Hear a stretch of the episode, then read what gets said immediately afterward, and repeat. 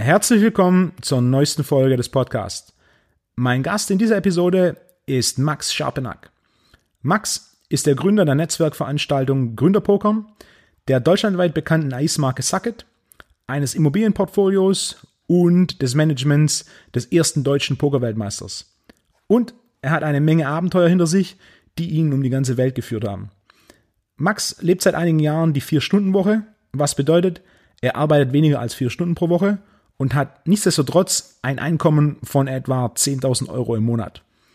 Wir sprechen über die verschiedensten Business-Ideen, die er schon hatte und die er umgesetzt hat. Und die er erfolgreich umgesetzt hat. Und noch über einiges mehr. Sein neues Buch Live to the Max ist ebenfalls seit diesem Monat online und im gut sortierten Buchhandel erhältlich. Viel Spaß und gute Inspiration mit der Episode. Max. Wolfgang. Herzlich willkommen im Podcast. Dankeschön. Ich freue mich hier zu sein. Live to the Max. Das ist dein Motto und auch der Name von deinem Buch, das jetzt die Tage rauskam. Was bedeutet Live to the Max für dich? Live to the Max ähm, spiegelt mein Leben wieder. In einer ganz kurzen Fassung, ja.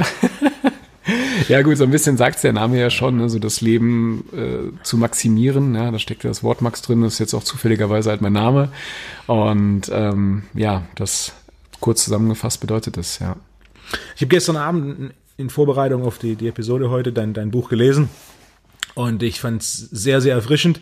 Und einer, der erste Gedanke, den ich hatte, nachdem ich fertig war, war so, im Endeffekt jeder zwischen 20 und 30, der noch nicht gefunden hat, was er machen will mit seinem Leben, sollte das Ding lesen, um so ein bisschen einen Überblick zu bekommen, okay, so kann es aussehen oder so sieht's aus. Mhm. Und so ein bisschen diese Komponente Reisen gepaart mit dem Thema Unternehmertum, gepaart mit dem, okay, mit was will ich in meinem Leben wirklich machen?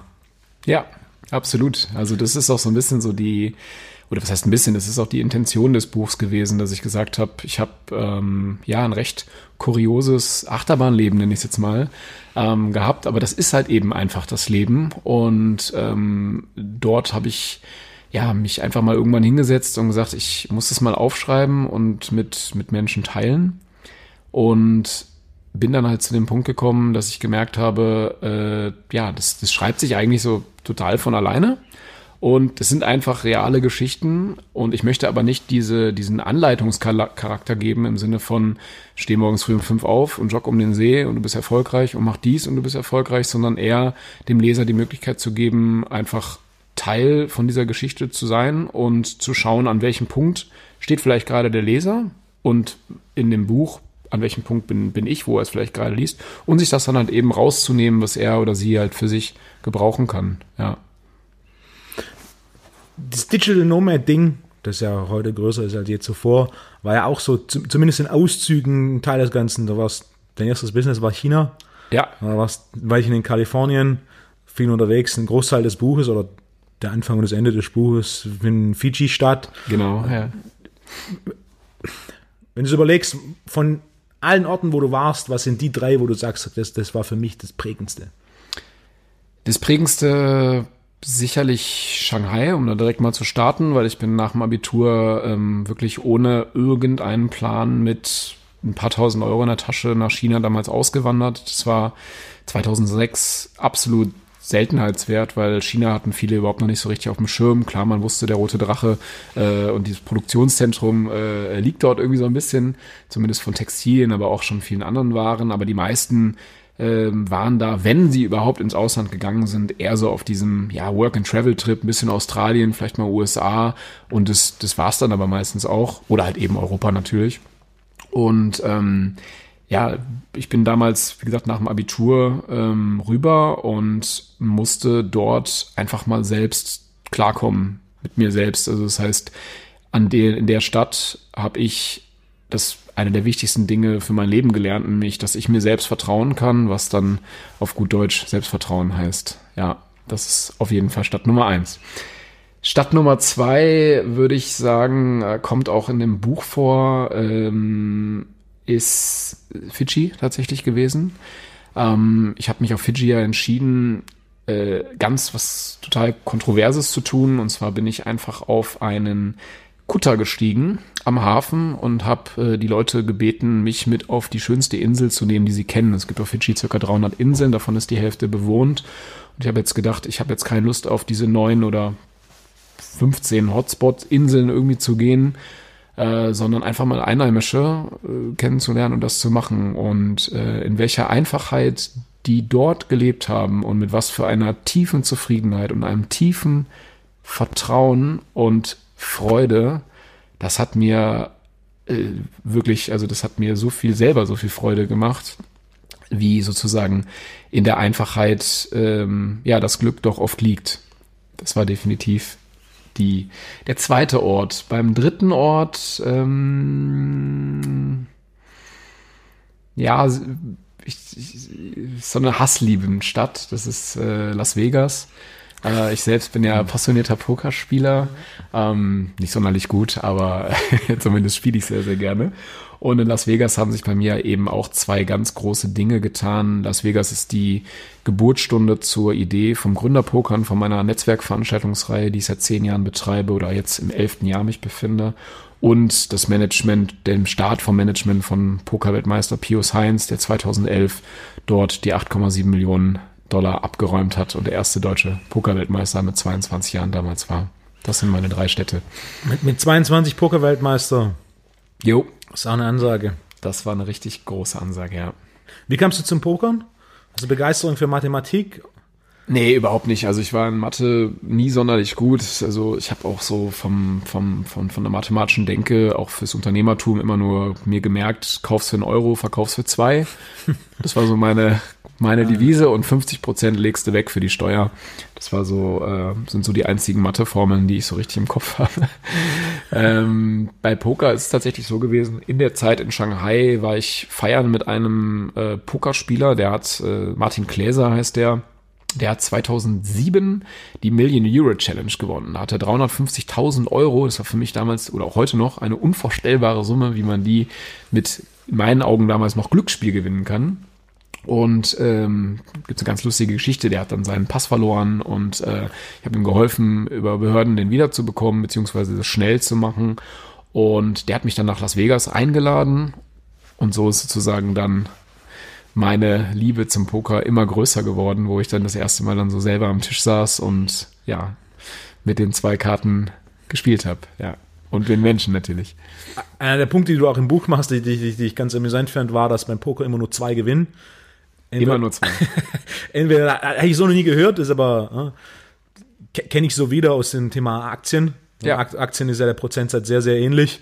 Der, der die Aktie ausgibt bzw. verkauft und dann sind es drei Prozent der Anleger, die damit Geld verdienen. Genau. Beim Pokern ist es entweder die Bank, der Richtig, das Ganze das ausgibt, genau. und die 5% der besten Pokerspieler der Welt. Absolut. Das sind die, die immer gewinnen, weil es sind im Poker, es gibt, glaube ich, kaum einen Sport, ich würde es jetzt mal als Sport bezeichnen, vorsichtig, äh, wo Menschen sich schneller oder mehr überschätzen, also sich selbst überschätzen und den Gegner unterschätzen.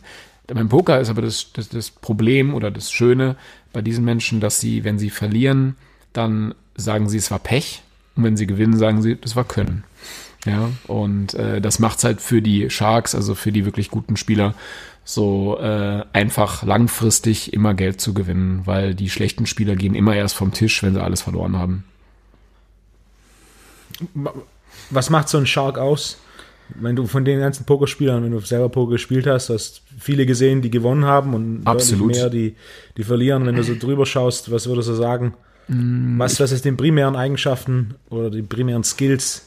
Also ich kenne keinen nicht super smarten Pokerspieler. Also ich kenne die gesamte, ich sage jetzt mal vorsichtig gesagt, zumindest die deutschsprachige Weltelite sehr gut und bin auch mit vielen ähm, befreundet und ähm, bei denen ist es eigentlich bei allen gleich. Erstmal sind es wie in allen anderen Bereichen Arbeitstiere, weil du wirst nicht Poker-Superstar, wenn du sagst, hey, ab und zu mal ein bisschen online daddeln, sondern das ist harte Arbeit, das ist viel Spieltheorie, das ist viel Mathematik, wie du eingangs schon gesagt hast, ähm, aber halt eben auch Life-Skills, wie lese ich einen Gegner, wie verhalte ich mich, wenn ich einen Bluff mache um 100.000 Euro, sollte jetzt nicht die Pulsschlagader äh, äh, zu stark hervorscheinen. Ne? Und hochroter Kopf, Schweiß. Oder hochroter, genau. Ja, außer du spielst so, damit du möchtest, dass derjenige denkt, dass es ein Bluff ist. Also ähm, das, aber das haben die eigentlich alle gemeinsam. Ich denke mal, das ist aber auch in jedem Geschäft, genau wie bei deinem auch. Du wirst nicht so, du wirst keiner ist über Nacht erfolgreich geworden. Ne? Und wenn er über Nacht erfolgreich geworden ist, dann hat er die Tage, Wochen, Monate, Jahre davor recht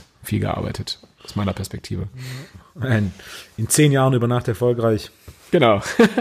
was auch ein, weiterer Punkt ist, was mir sehr gut an, an, an, deiner Geschichte gefallen hat, ist dieses, dass er auch eine ganze Reihe von Unternehmen ausprobiert. Ja. Ein paar haben funktioniert, ein paar, haben weniger. funktioniert, ein paar, haben gar nicht funktioniert, was, was auch so auf meinem persönlichen Weg oder im Endeffekt jeder, der, der selbstständig ist oder Unternehmer ist, im Endeffekt jeder, der tatsächlich erfolgreich ist, dem geht's so. Du hast, du hast Ideen, einen kleinen Teil von diesen Ideen setzt du tatsächlich um und ein noch kleinerer Teil funktioniert. Bleibt dann, du hast gesagt, Gründerpokern besteht jetzt 10, 11 Jahre. Genau, ja. ja Plug and Study machst du noch. Richtig, genau. Also mein Mietgarantie-Thema ist jetzt auch elf Jahre, also wird's jetzt im Sommer elf Jahre alt.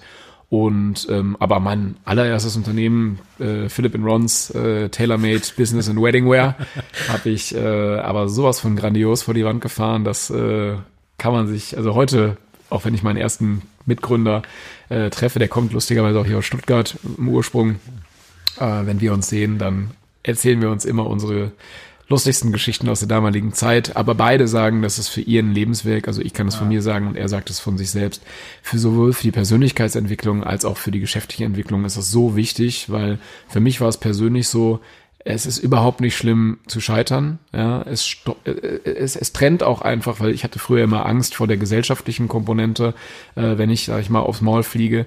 Und das finde ich aber super schön, weil da konnte ich genau sehen, wer meine echten Freunde waren. War ein ganz, ganz toller Prozess. Äh, ich habe sehr, sehr viel Demut dadurch gelernt, ähm, zu verstehen, that what, what comes up must come down. Äh, das ist so, wenn du nicht aufpasst. Und ähm, und das andere, dass sich die Welt einfach total weiterdreht, ja. Und Fehler sind nur blöd, wenn du sie zweimal machst. Das habe ich wirklich da total das so mitgenommen und ich habe ja wirklich mir einfach, ich bin aufgestanden, ich sage jetzt mal Mund abgeputzt und sofort das nächste Unternehmen gegründet und keine Angst gehabt, sondern ich war ja dann sowieso wieder auf Null und das Schöne ist, wenn man auf Null ist, kann man auch nichts verlieren.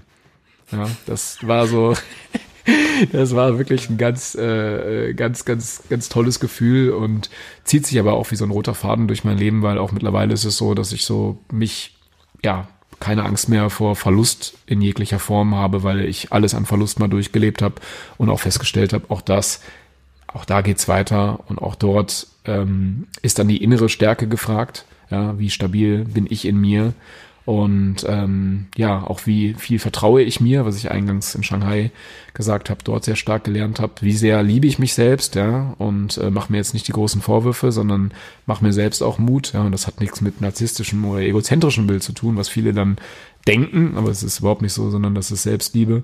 Und ähm, ja, dieses Selbstvertrauen und dann die Selbstliebe damit gepaart, dann kommt dann auch das Selbstbewusstsein hoch und mit den drei Komponenten geht's dann wieder in die neue Gründung und so würde ich es auch immer wieder machen. Also das heißt, wenn mir morgen einer alles nehmen würde, würde ich genau wieder einfach anfangen, Gas geben, ausprobieren. Ja, einfach ausprobieren, weil ich kann nur sehen, was hinter der Tür sich verbirgt, wenn ich die Tür aufmache. Ja. neue Ideen, neue Projekte. Bei sowas fällt mir immer ein, ich habe vor Jahren auf Arte eine Doku über Amazon gesehen mhm. und Teil dieser Doku war ein Interview mit Jeff Bezos. Damals hatte ich noch keine Ahnung, wer Bezos ist. Das ist schon einige Zeit her und der letzte Zitat von Bezos am Ende dieser Doku war, dass äh, jedes Businessmodell ein Expiry Date hat und er hofft, dass das von Amazon dann ist, wenn er nicht mehr da ist. Ja, ja, ich glaube halt schon. Also ich glaube grundsätzlich, ähm, also ich habe einen ganz, also einer meiner Leitsätze aus meinem Leben ist: Alles ist vergänglich, alles, alles ist vergänglich. Und das ist so eine Sache, die ich mir immer wieder im Guten wie im Schlechten merke. Das heißt, wenn gerade ich habe eine Immobilie, die wurde vor äh, einem Dreivierteljahr wurde die in Brand gesetzt. Ja, da bin ich morgens früh wach geworden und hatte, weil ich mein Handy nachts immer aus habe, kamen dann ganz, ganz viele SMS von unterschiedlichsten Rufnummern und es gab einen Brandstifter, der hat mein Haus angezündet. Ja, und äh, ich bin dann wach geworden und bin erstmal ist ja alles sozusagen zusammengebrochen in meiner Welt, weil ich gedacht habe, hey, das ist irgendwie meine Immobilie und was ist da passiert? Ist Menschen irgendwas passiert? Ist irgendwer verletzt? Dann sofort rausgefunden, nein, dass das nicht so ist, habe ich aus SMS entnommen, habe aber dann Folgendes gemacht. Ich bin erstmal in den Wald gefahren, Bis mir mein Smart genommen, bin in den Wald gefahren und bin erstmal einmal eine Stunde ganz tief durch den Wald gegangen, habe ein- und ausgeatmet und habe für mich selber gesagt, auch das geht vorbei und auch das kriege ich gehandelt, weil ich habe bis jetzt alles gehandelt bekommen. Habe dann kurz in die Schaukelstuhlmeditation gemacht, mich kurz auf 95 gepackt, zurückgedacht an diesen Moment und gemerkt, auch das wird gut, auch das wird gut enden. Und ähm, so ist es dann auch gekommen. Also die Versicherung hat eine super, super tolle Leistung gemacht, weil obwohl der Brandstifter ein obdachloser, mittelloser Mensch war, äh, haben sie trotzdem bezahlt, obwohl es normalerweise so läuft, dass erst der Regressanspruch auf demjenigen, auf dem Täter sozusagen liegt und die Versicherung erst einschreitet, wenn der einen Offenbarungseid macht und so weiter und so fort. Wir mussten aber natürlich schnell dort Fassade und alles, was halt eben gebrannt ja. hat, Mülltonnen, alles, was da weg war. Ähm, ja, also ich sag mal, es waren 150.000 Euro Schaden, die äh, ja hätten mich dann auch schnell zum Schwimmen gebracht, weil hätte passieren können, ja. Und aber auch dort, ja, als kleiner Exkurs, äh, auch das ging vorbei, ja. Und genauso ist es aber mit allen, mit allen tollen Momenten, ja. Und das heißt jetzt nicht, dass ich dann denke, so scheiße, das ist jetzt bald vorbei, sondern egal auf was für einem Hoch ich mich vielleicht auch befinde und vielleicht sogar an Bodenhaftung ein Stück weit ver verliere, wenn ich dann kurz in mich gehe und weiß, auch das geht vorbei, ähm, führt halt dazu, dass ich dann den Moment nochmal viel, viel mehr genießen kann und im Moment bin, ja. Das ist cool. Das Waldbaden, das du erwähnt hast, der Spaziergang im Wald, das ist ja. was, was du regelmäßig machst? Ja, das mache ich sehr regelmäßig, also eigentlich täglich. Es gibt wenig, ich okay. würde sagen sechs von sieben Tagen äh, gehe ich spazieren. Ich habe so eine App, Komoot heißt die, äh, war die beste Investition, muss ich sagen, was Apps betrifft. Die habe ich aus Zufall über einen Freund irgendwie kennengelernt. Einmal 30 Euro, glaube ich, bezahlt für die alle Karten deutsch, äh, weltweit, glaube ich sogar. Und ähm, da gibt's halt Waldspaziergänge und die, okay. da mache ich es aber immer so, dass ich hinfahre, um auch mein Gedächtnis ein bisschen zu trainieren. Und weil ich mein Handy im Auto lasse, präge ich mir den Weg ein, teilweise halt 20 Kilometer Waldmarsche, komme auch nicht immer direkt wieder zurück, aber äh, über Umwege irgendwie immer. Und ähm, das mache ich jeden Tag, ja. Wie bist du auf dieses Waldbaden, Waldspaziergänge gekommen? War einfach nur so. Aus der Kindheit. Okay. Aus der Kindheit. Mein Großvater ist äh, ganz, ganz, ganz passionierter Reiser gewesen und ganz passionierter Waldgänger. Also das heißt, mein Großvater war, alle Erinnerungen, die ich an ihn habe, waren entweder Reisen oder er war im Wald und hat uns Kinder oder Enkelkinder in dem Fall ähm, sozusagen die ganzen Lehren des äh, die ganzen Weisheiten des Waldes uns uns gezeigt. Also es begann immer mit der Stille, mit der Ruhe des Waldes, mit der Bodenhaftung, äh, mit der Verwurzelung, mit Mutter Natur, ähm, das, das waren so Sachen, die haben sich halt bei mir ganz stark äh, ja, im, im Hinterstübchen eingeprägt. Zum Glück sage ich auch bis heute, weil ich glaube, dass das vielen Menschen gut tun würde oder es tut jedem Menschen gut, weil wir kommen aus der Natur und äh, überall in allen Großstädten, ich wohne selber in Köln, da ist halt viel äh, ja, Asphalt und, äh, und dunkle, dunkle Bauten und viel äh, Metall und äh, wenig schöne Bäume und wenig Natur. Und ähm, ja, bei mir führt es halt immer dazu, dass sozusagen das, ich mache es gerne morgens, mache es aber manchmal auch nachts bei Vollmond, mache ich total gerne. Äh, ähm, das ist, das, das, das, mir gibt es wahnsinnig viel Energie. Und da kommen auch bei mir tatsächlich immer Motivationsschübe, Ideen, teilweise, dass ich mich vielleicht bei einem Menschen, mit dem ich mich mal verkracht habe, war jetzt letztens, äh, wo ich einfach gesagt habe, ich bin aus dem Wald zurückgekommen, mich hingesetzt und habe einfach einen Entschuldigungsbrief geschrieben weil da die Eingebung gekommen ist, hey, äh, es bringt nichts, wenn wir uns irgendwo nicht positiv gesonnen sind und habe meine Teile bei mir gesucht und habe ja mich einfach entschuldigt, einen Brief geschrieben und danach ja war ist jetzt die Beziehung so schön wie noch nie. Ja? Und äh, das finde ich sind so so Punkte, die die man aus dem Wald äh, gut mitnehmen kann und natürlich auch die Veränderung. Ne? Also es ist ja jeder Waldspaziergang ist neu dadurch. Ne? Jetzt gerade Frühling Richtung Sommer, äh, alles beginnt zu blühen und von einer Woche zur nächsten, sage ich jetzt mal im selben Waldstück, kann schon wieder ganz, ganz viel neu geblüht sein und äh, das halt sozusagen zu sehen, das geht auch nur in der Einfachheit, weil es ja das imperfekt Perfekte ist, eigentlich das Göttliche so, was da zu sehen ist, ähm, das gibt mir super, super, super viel. Da, das ist meine Art der Meditation zum Beispiel. Ja. Kennst du das Buch Your Brain on Nature? Nein sind zwei nicht. Ivy League Professoren, die sich im Endeffekt mit diesem in der Natur sein, vor allem mit diesem Waldbaden auseinandergesetzt haben. So dieses klassische, der, der spirituelle Ansatz, gerade in Japan wird ja das mhm. zelebriert und dann eben wissenschaftlich, was passiert, warum hat der Wald so einen, so einen großen Einfluss, angefangen von Dingen wie im Endeffekt das Grün, mehr und mehr Sauerstoff, bis hin zu der Effekt von ähm, quasi der, der Frequenz. Dadurch, dass du relativ wenig Menschen, wenig Elektronik und so weiter hast, ist quasi die Frequenz in, in deutlich niedrige, was dafür sorgt, was wir wissen ist, dass, die, dass das Hirn und die Hirnfrequenz sich an sein Umfeld anpasst. Okay. Das Beispiel, was ich, was ich gern gebe, ist, jeder, der schon mal in eine Kirche reingelaufen ist, wenn da Kirchenmusik läuft, du kommst rein und es ist so ein hm. Und das Gleiche ist, jeder, der schon mal in einen Club gelaufen ist, wenn da Geht's elektronische hoch. Musik läuft, das ist natürlich eine, eine, deutlich höhere Frequenz und auf einmal hast du so ein, du wirst halt einfach äh, wach, es hat einen anregenden Effekt. Das Gleiche passiert im Endeffekt mit jeder Form, Form der Frequenz. Also, äh, musiktechnisch, ich bin ein großer Freund von klassischem Barock. Ich auch. Ja, ist jetzt nicht so das, was ich mir stundenlang anhören kann, aber es gibt so Momente, da höre ich sehr gern an, weil ich weiß, es hat einen wahnsinnig beruhigenden Effekt. Ja. Und gerade früher, als ich noch in einem richtigen Fitnessstudio gearbeitet habe, also richtiges Fitnessstudio im Sinne von mit Mitgliedern, ja. mit Musik. Wenn du da vor allem die Abendschicht machst, dann sind dann 300 Leute gleichzeitig da, die Musik ist laut und dann läufst dann abends um 10 da raus und es ist so, der Kopf ist so bup, bup, bup, ne? mhm. und dann 10, 15 Minuten Johann Sebastian Bach und es ist einfach so ein ja. runter und äh, na doch, andere Musik funktioniert auch. Interessanterweise zum Thema Barockklassik gibt es relativ viele Untersuchungen, dass es halt tatsächlich gut funktioniert. Und ähnliches System hast du auch im Wald. Da ist es weniger ähm, der Faktor Geräusch, sondern mhm. eben auch viel der Faktor für Grün, Natur, Pflanze. Unter anderem eine, eine Studie, die sie im Buch zeigen, ist der schnellste Weg, ähm, Jetlag zu überwinden. Ja. Ist, äh, ist in den Wald zu gehen. Absolut. Und am besten sogar barfuß. Ja, ähm, immer mit der Vollerdung. Genau, ja. dass du dann quasi eine Erdung hast und dass so die schnellste Anpassung hast, biorhythmustechnisch. Ja. ja. Und Ginkgo ist gut. Ginkgo biloba, ja. Ja. Das Thema Waldbahn. Ich habe jetzt in letzter Zeit, ein guter Freund von mir ist Jäger. Und so habe ich mich auch mit dem Thema Wald in letzter Zeit mehr und mehr auseinandergesetzt und war jetzt auch in letzter Zeit wieder mehr im Wald als lange zuvor. Schön. Ich wohne jetzt auch 13 Jahre in, hier in Stuttgart. Und ne, ich glaub, da, wo ich vorher gewohnt habe, bei meinen Eltern auf dem Land, da ist der Wald fünf Minuten entfernt. Hier in Stuttgart dauert es ein bisschen länger, bis du wirklich Wald, Wald richtig, hast und nicht so Wald, wo du dann äh. die Bundesstraße nebendran hörst. und das ist äh, auch das, gerade morgens, was ich jetzt, das letzte Mal, als ich war, war ich im, morgens um sechs im Wald. Und dann war quasi dreieinhalb Stunden im Wald gewesen, komplette Stille zu zweit, aber ohne, ohne Reden. Mhm. Und dann, das war ein Start in den Tag.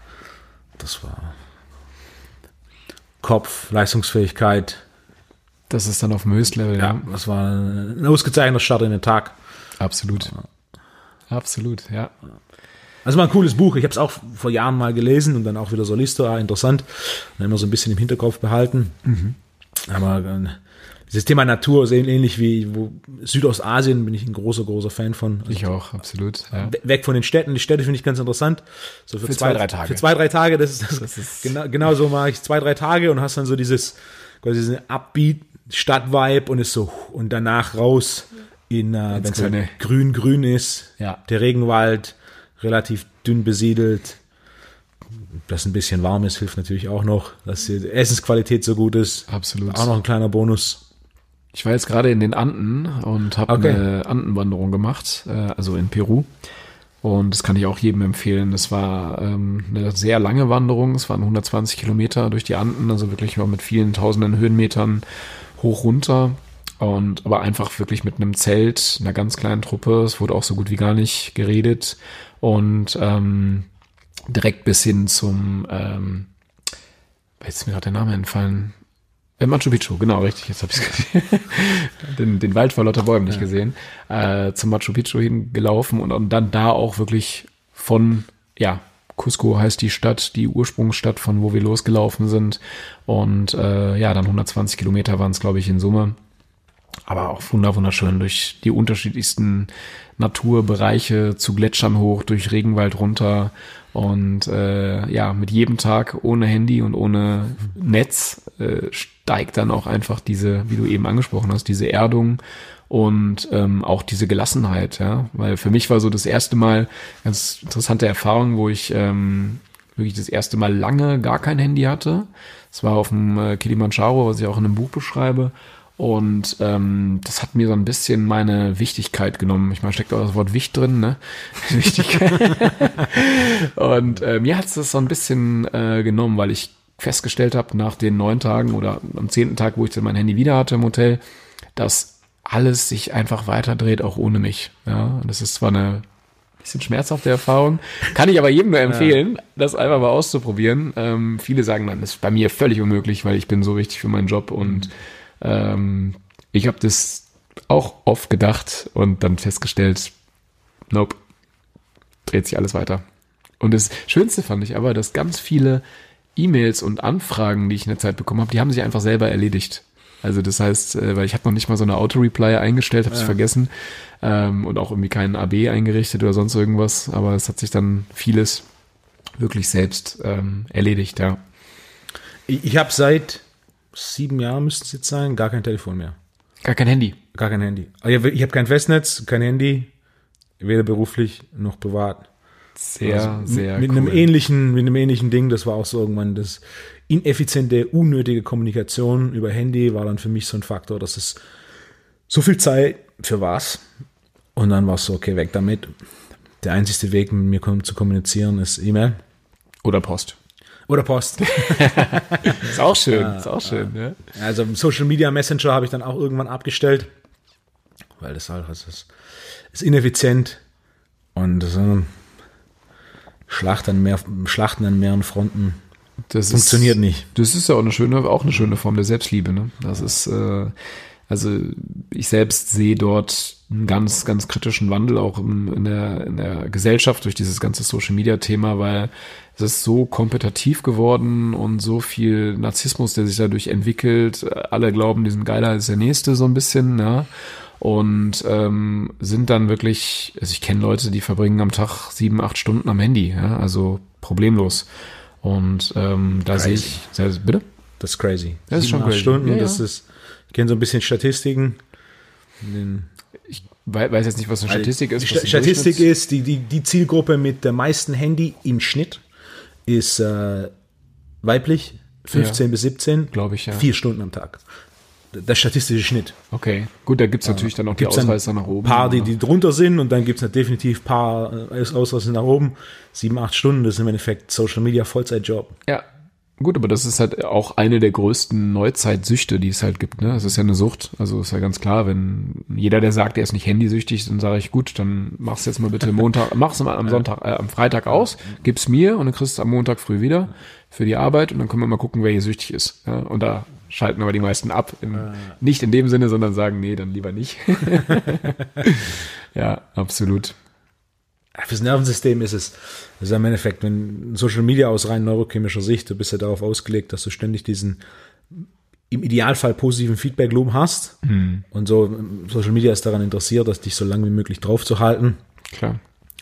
Und äh, das Hirn brennt da recht schnell aus, was für mich immer so ein bisschen der, der Faktor Produktivität wie viel Zeit von dem, wenn jemand sagt, okay, Social Media ist mein Job, also wenn jemand bei jemand Social Media tatsächlich der Job ist, es gibt, gibt ja viele, wir die, uns. Ja, wir hatten vorher kurz drüber gesprochen mit dem Thema Immobilien, Plug and Study ist ein Immobiliending, Immobilien ist, äh, ein großes Thema bei dir. Absolut. Gerade ja. Immobilien oder allgemein, ne?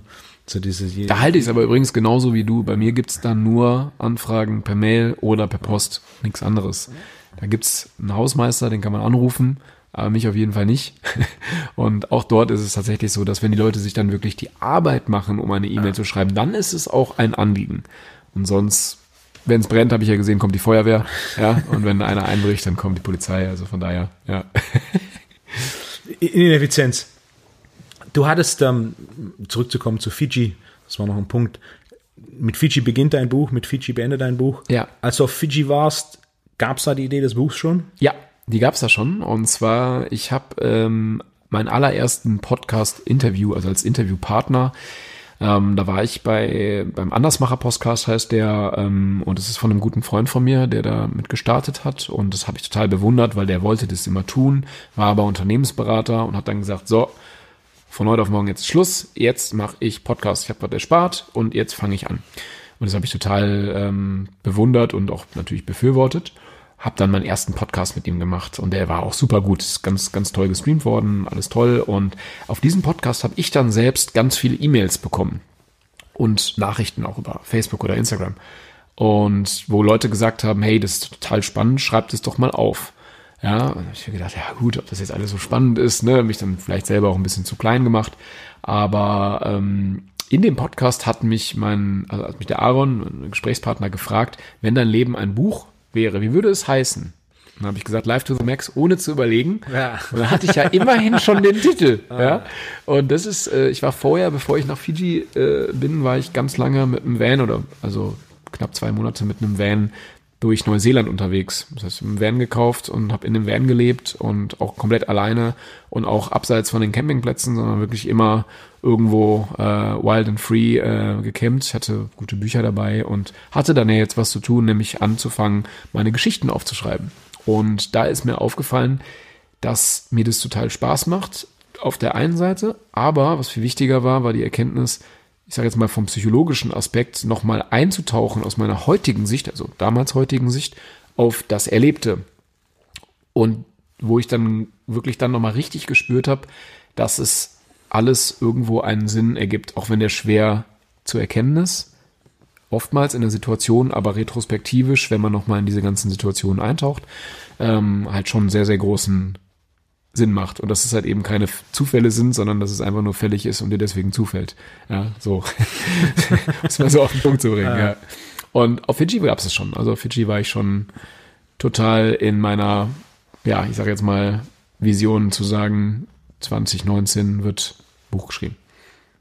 Cool. Wie lang war der Prozess von erster Satz bis fertig?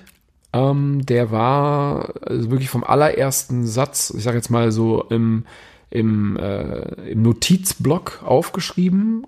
Äh, bis zum fertigen Buch waren es schon ja, 15 Monate. Also war schon ja. jetzt nicht kurz. Muss ich aber auch dazu sagen, dass ne, ich zu dem Zeitpunkt ja schon mal eine Vier-Stunden-Woche so gelebt hatte äh, oder gelebt habe und dementsprechend viel Zeit zum Reisen hatte. Und ich habe mir grundsätzlich überhaupt keinen Stress gemacht. Das tue ich im Leben auch generell nicht mehr, weil das brauche ich nicht und äh, habe gesagt, dass ich das in meinem Tempo mache und das habe ich auch gut mit dem Verlag kommuniziert, dass ich in meinem Tempo das mache und äh, ich in Häppchen was abliefer, was auch richtig ist und auch natürlich Vertrag, ne, äh, sich dran zu halten ist. Aber ich habe das alles immer nach meiner Gefühlslage gemacht und manchmal habe ich zwei Wochen gar nicht geschrieben und manchmal habe ich einen Tag von morgens bis abends nichts anderes gemacht, außer Geschichten aus meinem, aus meinem, aus meinem Kopf gekramt und die dann zu begonnen aufzuschreiben, beziehungsweise zu strukturieren, einzutauchen, äh, zu reflektieren. Und das hat mir dann total Spaß gemacht, ja. Exakt gleich mache ich es auch und ich habe mich mit einigen unterhalten, die, die, die viel Bücher schreiben, die erfolgreich schreiben. Und das war einer der Punkte, die, die jeder so gesagt hat, zwing dich nicht zum Schreiben. Nee, bringt gar nichts. Es funktioniert nicht, es ist Stresszustand. Ja. Es ist einfach, entweder du, du schreibst oder du schreibst nicht. Guck, dass du, wenn du was machen kannst, ist gucken, dass du dich ein bisschen in den Zustand bringen kannst, ja. wo es fließt, aber wenn es nicht fließt. Wenn es nicht fließt, einfach sein lassen, weil ja. dann, dann ist es, wie du gerade gesagt hast, dann ist es krampfhaft und bei mir war es, ich habe das immer sofort gemerkt, also ich kenne auch meinen Körper sehr gut und fühle viel in meinen Körper rein und äh, wenn ja das altbekannte Feeling nicht da war, ähm. dann äh, hat es nichts, ja, hat es nichts gebracht. Ja. Das ist anstrengend. Die Vier-Stunden-Woche. Ja. Das ist ein, ein interessantes Thema. Absolut. Es gibt ein Buch dazu vor über zehn Jahren, wann ist es? 2007, glaub, 2008, sowas um ja, den Dreh müsste sein. Zwölf Jahre, ja, 13 Jahre, ungefähr, ja. Ich habe es gelesen, du hast es gelesen. Jawohl. Du hast es umgesetzt, ich nicht. Geht ja noch, ist noch ah. Zeit, ist noch Zeit. Ja. Ich könnte, ähm, wenn ich wollen würde. Mit der Wille versetzt Berge, das ist so, ja. Je, je nachdem, wie. Vier Stunden Woche für dich. Wie sieht es aus? Beziehungsweise, was, was viel interessanter ist, der Weg hin zur Vier-Stunden-Woche. du willst die Geschichte nochmal hören. Ne? Ja. Ähm, ja, mein Weg zur Vier-Stunden-Woche ist, ähm, ich habe äh, zu dem Zeitpunkt der Idee schon in China gelebt und ähm, das Buch gelesen und gedacht, ja, das klingt ja alles wie eine super tolle Utopie, aber die Umsetzung jetzt davon, äh, mit vier Stunden Arbeit die Woche klarzukommen, war mir erstmal ein bisschen fern und ähm, das Leben zeigt uns aber immer sehr viele Dinge. Je mehr ihr das Handy weglegt, desto mehr fallen euch die Dinge auf, weil das Leben gibt dir immer genau Zeichen und ich war auf einer Hausparty, die ich selber organisiert habe, bei einem äh, Jungen in der Wohnung, wo ich Flyer gemacht habe, die ich an Hostels verteilt habe, um eine, selber einfach mal eine geile Hausparty zu machen und habe gesagt, komm, äh, Jungs, Bier oder Wein oder Schnaps mitbringen, Mädels können so kommen und habe äh, auf dieser Party äh, einen jungen Mann kennengelernt, teure Uhr am Handgelenk, Schlangenlederstiefel, schicker Anzug und ich habe mich zu ihm gesetzt und habe ihn gefragt, wie ihm meine Party ihm gefällt. Natürlich ein super Opener und er hat sich bedankt und ähm, dann sind wir, äh, habe ich ihn gefragt, was er beruflich macht und er sagte halt, ja, nicht viel und er würde 5000 Dollar im Monat verdienen, umgerechnet, ja, also in, in Renminbi ähm, und würde dafür ungefähr vier Stunden die Woche arbeiten oder wenig arbeiten, er hat es nicht das quantifiziert auf genau diese vier Stunden. Dann habe ich gesagt, okay, dann erzähl mir doch mal, wie du das machst. Und dann sagt er, ja, das ist ganz einfach. Ich bin Engländer, Engländer mit indischen Wurzeln, also spreche perfekt Englisch, aber auch perfekt Indisch und in Shanghai kommen immer mehr Experts. Hab ich gesagt, okay, soweit so gut. Und er sagt, äh, und Experts brauchen gute möblierte Wohnungen, wo sie hinkommen und wo sie Vertrauen haben. Die brauchen einen englischen Ansprechpartner. Und auf der anderen Seite investieren immer mehr Menschen in, in Shanghai in Eigentumswohnungen. Ja? Also viele Privatleute, geht viel in private Hand. Und er sagte, hey, ich bin irgendwann auf die Idee gekommen, den Leuten einfach zu sagen, ich garantiere, also dem Eigentümer, ähm, die Miete von ihm selbst, von Karl Dahoshi, so hieß der, oder so heißt er immer noch. und ähm, möblier die Wohnung schön und poste in meinen Netzwerken, das war gerade so der Anfangszeit von Social Media, also früher gab es ja StudiVZ, aber auch über Facebook ging es da schon so langsam los, poste darüber meine Anzeigen und schreibe auch gezielt Firmen an, die einen Sitz haben hier in Shanghai, sehe ich ja, welche Marken es hier so gibt, die aus UK kommen und sage denen, ich habe die Wohnung und sagte, das ist mein, mein Geheimnis. Ich kaufe an für einen Euro, sage ich jetzt mal symbolisch, und verkaufe weiter für zwei. Und das macht er, macht er halt nicht mit einer Wohnung, hat er mir dann auch erklärt, sondern halt mit mehreren. Und er sagt, das habe ich mir über die letzten Jahre aufgebaut. Und ab diesem Moment, wo er mir das erzählt hat, weil ich habe, ohne jetzt meiner Mama zu nahe zu treten, das war so eine Idee, die so einfach war, dass ich teste das gerne mit meiner Mutter, wenn ich ihr ja. eine Idee erzähle und die sagt sofort, ja, verstehe ich, dann weiß ich, da ist jetzt keine App, kein großer Algorithmus und kein, keine, mhm. kein Hexenwerk. Ja, und hatte die Idee in meinem Hinterkopf und habe sie auch aufgeschrieben, also habe sie wirklich so im Detail äh, notiert, auch ne, wie genau er seine Kunden bekommt und so weiter und so fort. Aber die Basic war anmieten, garantieren, vermieten, schön möblieren und was was was Gutes bieten. Ja? Also ähm, und so ist die Idee zu Plug and Study tatsächlich dann entstanden. Ich habe dann 2009 die erste Wohnung angemietet. Äh, ich hatte überhaupt keinen Cent mehr in der Tasche, weil ich vorher die Pleite hingelegt habe mit meinem, mit meinem äh, Anzug- und Brautmodegeschäft. und hatte dann aber tatsächlich einen, der ähm, Jupp hieß der aus Köln, der mir vertraut hat und gesagt hat, okay, ich gebe dir die erste Wohnung, die ich möbliert habe und wo ich quasi das erste Mal ein passives Einkommen mit generiert habe. Ja, und die Firma, die betreibe ich jetzt seit elf Jahren. Ich habe sehr, also ganz, ganz ähm, organisch gewachsen, ganz ruhig, ohne Investoren. Ich habe mir nie irgendwo in die Karten äh, reden lassen oder gucken lassen äh, in der Pokersprache und gesagt, nein, egal wer angefragt hat, ob er investieren kann, nein, ich mache das ganz in Ruhe, weil ich will meine Zügel von meinem Unternehmen in der Hand haben. Ich bin der Chef, in der Diskussion und ich habe noch eine Mitgründerin. Wir bleiben auch jetzt äh, bei der Größe. Also wir sind zwei Leute. Also sie leitet das Geschäft und ich habe mich dann mehr oder weniger vor fünf Jahren operativ dort rausgezogen. Ähm, bekomme aber nach wie vor halt eben das Gehalt in voller Höhe und Firmenwagen, Tankkarten, die ganzen äh, Annehmlichkeiten und das war halt ja ein, ein Weg, den ich halt eben im Buch auch beschreibe, der ähm, wirklich anhand eines Praxisbeispiels aus meiner Sicht das super beschreibt, wie das gehen kann. Aber da, wo wir eingangs drüber gesprochen haben, über die, über Nacht läuft sowas alles nicht und da reicht auch jetzt nicht, den Tim Ferriss zu lesen, also zumindest ja. bei mir, weil auch dort habe ich natürlich auch eine Menge Fehler gemacht und äh, Dinge nicht gewusst, aber äh, dadurch, dass es so ein Treppenbusiness ist, damit meine ich, der Umsatz, wenn ich jetzt nichts mache, bleibt mehr oder weniger gleich. Ähm, und wenn ich eine neue Wohnung dazu kriege, geht eine Stufe wieder hoch. Und ähm, ja, und vor knapp zweieinhalb Jahren kam dann aber auch das wunderschöne Wörtchen genug in meinen Kopf und habe dann auch festgestellt, okay, ich kann äh, nicht mehr als äh, ein Auto fahren und ähm, Uhr ist schön und gut, aber da brauche ich auch nur eine von, ja, und die brauche ich noch nicht mal. Äh, und dann, dann kam so ein bisschen so diese, diese, ja, ja, die, die, die Genugtuung des Genugs und ähm, bin aber trotzdem nach wie vor total froh, halte mir aber nach wie vor im Hinterkopf, auch das geht vorbei. Ne? Auch das wird nicht auf Ewigkeiten Bestand haben. Und ähm, ja. Die Fähigkeit, dieses Genug zu erkennen, ist was, das ganz wenig Unternehmer haben. Ja. Das ist ja, das ist, wir haben einen gemeinsamen Freund, Sofian. Ja. Der, der, war auch schon zweimal im Podcast und einer der Punkte im, ersten Podcast, den ich im zweiten nochmal erwähnt habe, ist, dass er auch einen Online-Shop aufgebaut hat und an einem gewissen Punkt gesagt hat, okay, jetzt ist genug. Genau. Der bleibt jetzt da, wo er ist. Ich halte ihn da. Richtig. Mit relativ wenig Aufwand. Ja. Bleibt er da, generiert Einkommen für mich und der dann schafft dieses Einkommen für mich die Zeit und die Kapazität, Richtig. dass ich mich umorientiere, okay, was ist das nächste, was, was will ich machen? Ja. Absolut. Also bei mir ist es äh, genauso, wie du es gerade sagst. Das ist ein Wort, da bin ich auch ganz ehrlich, das war in meinem Wortschatz äh, überhaupt nicht existent vorher. Weil vorher ging es für mich darum, äh, höher, schneller, weiter, ja, ähm, Sucket äh, aufzubauen, da parallel Gründerpokern zu haben, dazu parallel eigene Immobilien und dann noch Plug and Study. Also ich habe überhaupt kein Ende gefunden und war wirklich durchtrieben. Ähm, und dann ist es irgendwann wie, ja, einfach wie so ein Schlag vom Himmel runtergekommen und ich habe festgestellt, ey, ich habe einfach genug. Und es gibt viele in meinem Umfeld, die das bewundern und damals gesagt haben, ach, das könnte ich auch jetzt, äh, die es aber einfach weiter durchziehen, was ich auch überhaupt nicht schlimm finde, weil jeder muss da für sich so seinen Weg finden. Aber ähm, ich sage für mich einfach so, es ist genug und gut mit dem, was da ist. Ja? Und das ist halt aus meiner Perspektive ein sehr, sehr großer Schlüssel zur Zufriedenheit, ja. weil die Zufriedenheit, die kann nur in einem selbst drin sein. Also die, die, Zufriedenheit kann nicht von außen kommen. Es kann kurz einen Glücksmoment geben, aber Glückseligkeit liegt auf der Seele und die ist halt nun mal bekanntlich in uns oder um uns, mit unserer Aura noch.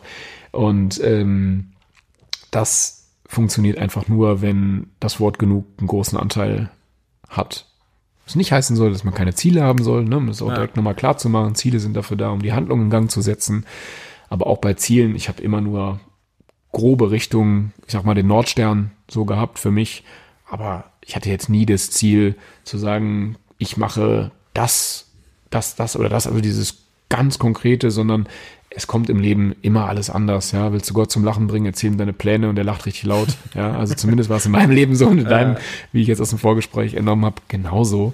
Und ähm, ja, und das führt dann auch dazu, sich mehr vom Leben leiten zu lassen. Und das finde ich ein ganz essentieller Punkt, äh, wirklich Vertrauen ins Leben zu haben, Vertrauen in, ja, in sich selbst, Selbstvertrauen zu haben und dann einfach mal schauen, wie der Wind so weht mit offenen Augen, mit offenem Herzen durch die Welt zu gehen. Und da kommen schon richtig viele Ideen, Möglichkeiten und so weiter, wenn man halt eben den Kopf hoch macht, weg vom Handy und guckt. Deswegen super, dass du kein Handy hast.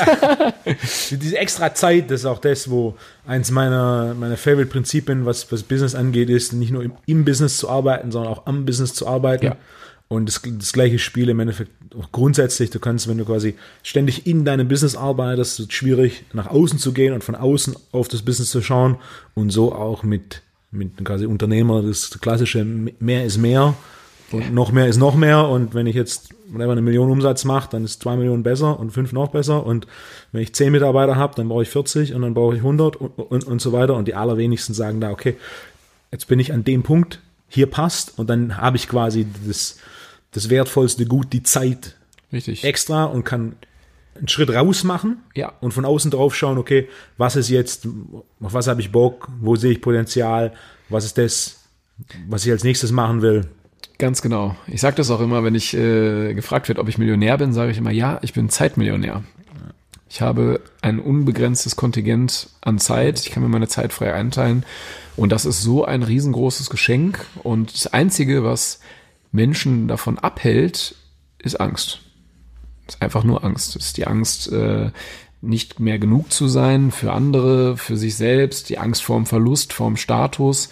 Und ähm, bei mir war es zumindest so, je mehr ich mich davon gelöst habe, ich sage jetzt mal, äh, mein Auto zu sein oder meine Uhr zu sein, sondern einfach nur Max zu sein, äh, umso mehr Freiheit kam dann automatisch auch. Und ein ganz wichtiger Punkt, es kam auch bei mir der, ab dem Punkt, wo ich mich aus allen Geschäften zurückgezogen habe, ist auch alles viel besser gelaufen. Vielleicht, weil ich einfach doch nicht so ein krasser Geschäftsmann war, wie ich gedacht habe. Vielleicht hat es auch einfach gereicht, die Ideen angestoßen zu haben. Ähm, das kann ich gar nicht so genau werten oder äh, sagen. Ich kann aber nur sagen, dass bei mir ab dem Moment, wo ich sozusagen aus der Liebe und nicht mehr aus der Angst gehandelt habe, ja, um mal so ganz groben Überbegriff zu geben, hat sich da bei mir alles zum noch viel, viel besseren gewendet, ja. Bisschen, bisschen mehr Leichtigkeit.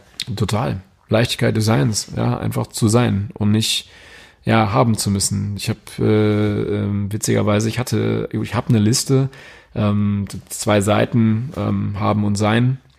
Linken Seite stand sehr sehr viel mit haben und äh, was ich haben wollte und auf der sein Seite was ich gerne wäre beziehungsweise meine positiven Eigenschaften, die ich an denen ich arbeiten wollte, da war nicht so viel und das habe ich irgendwann abgearbeitet, das linke, bis ich wirklich den letzten Strich durchgemacht habe von der Haben-Seite, also was ich besitzen wollte.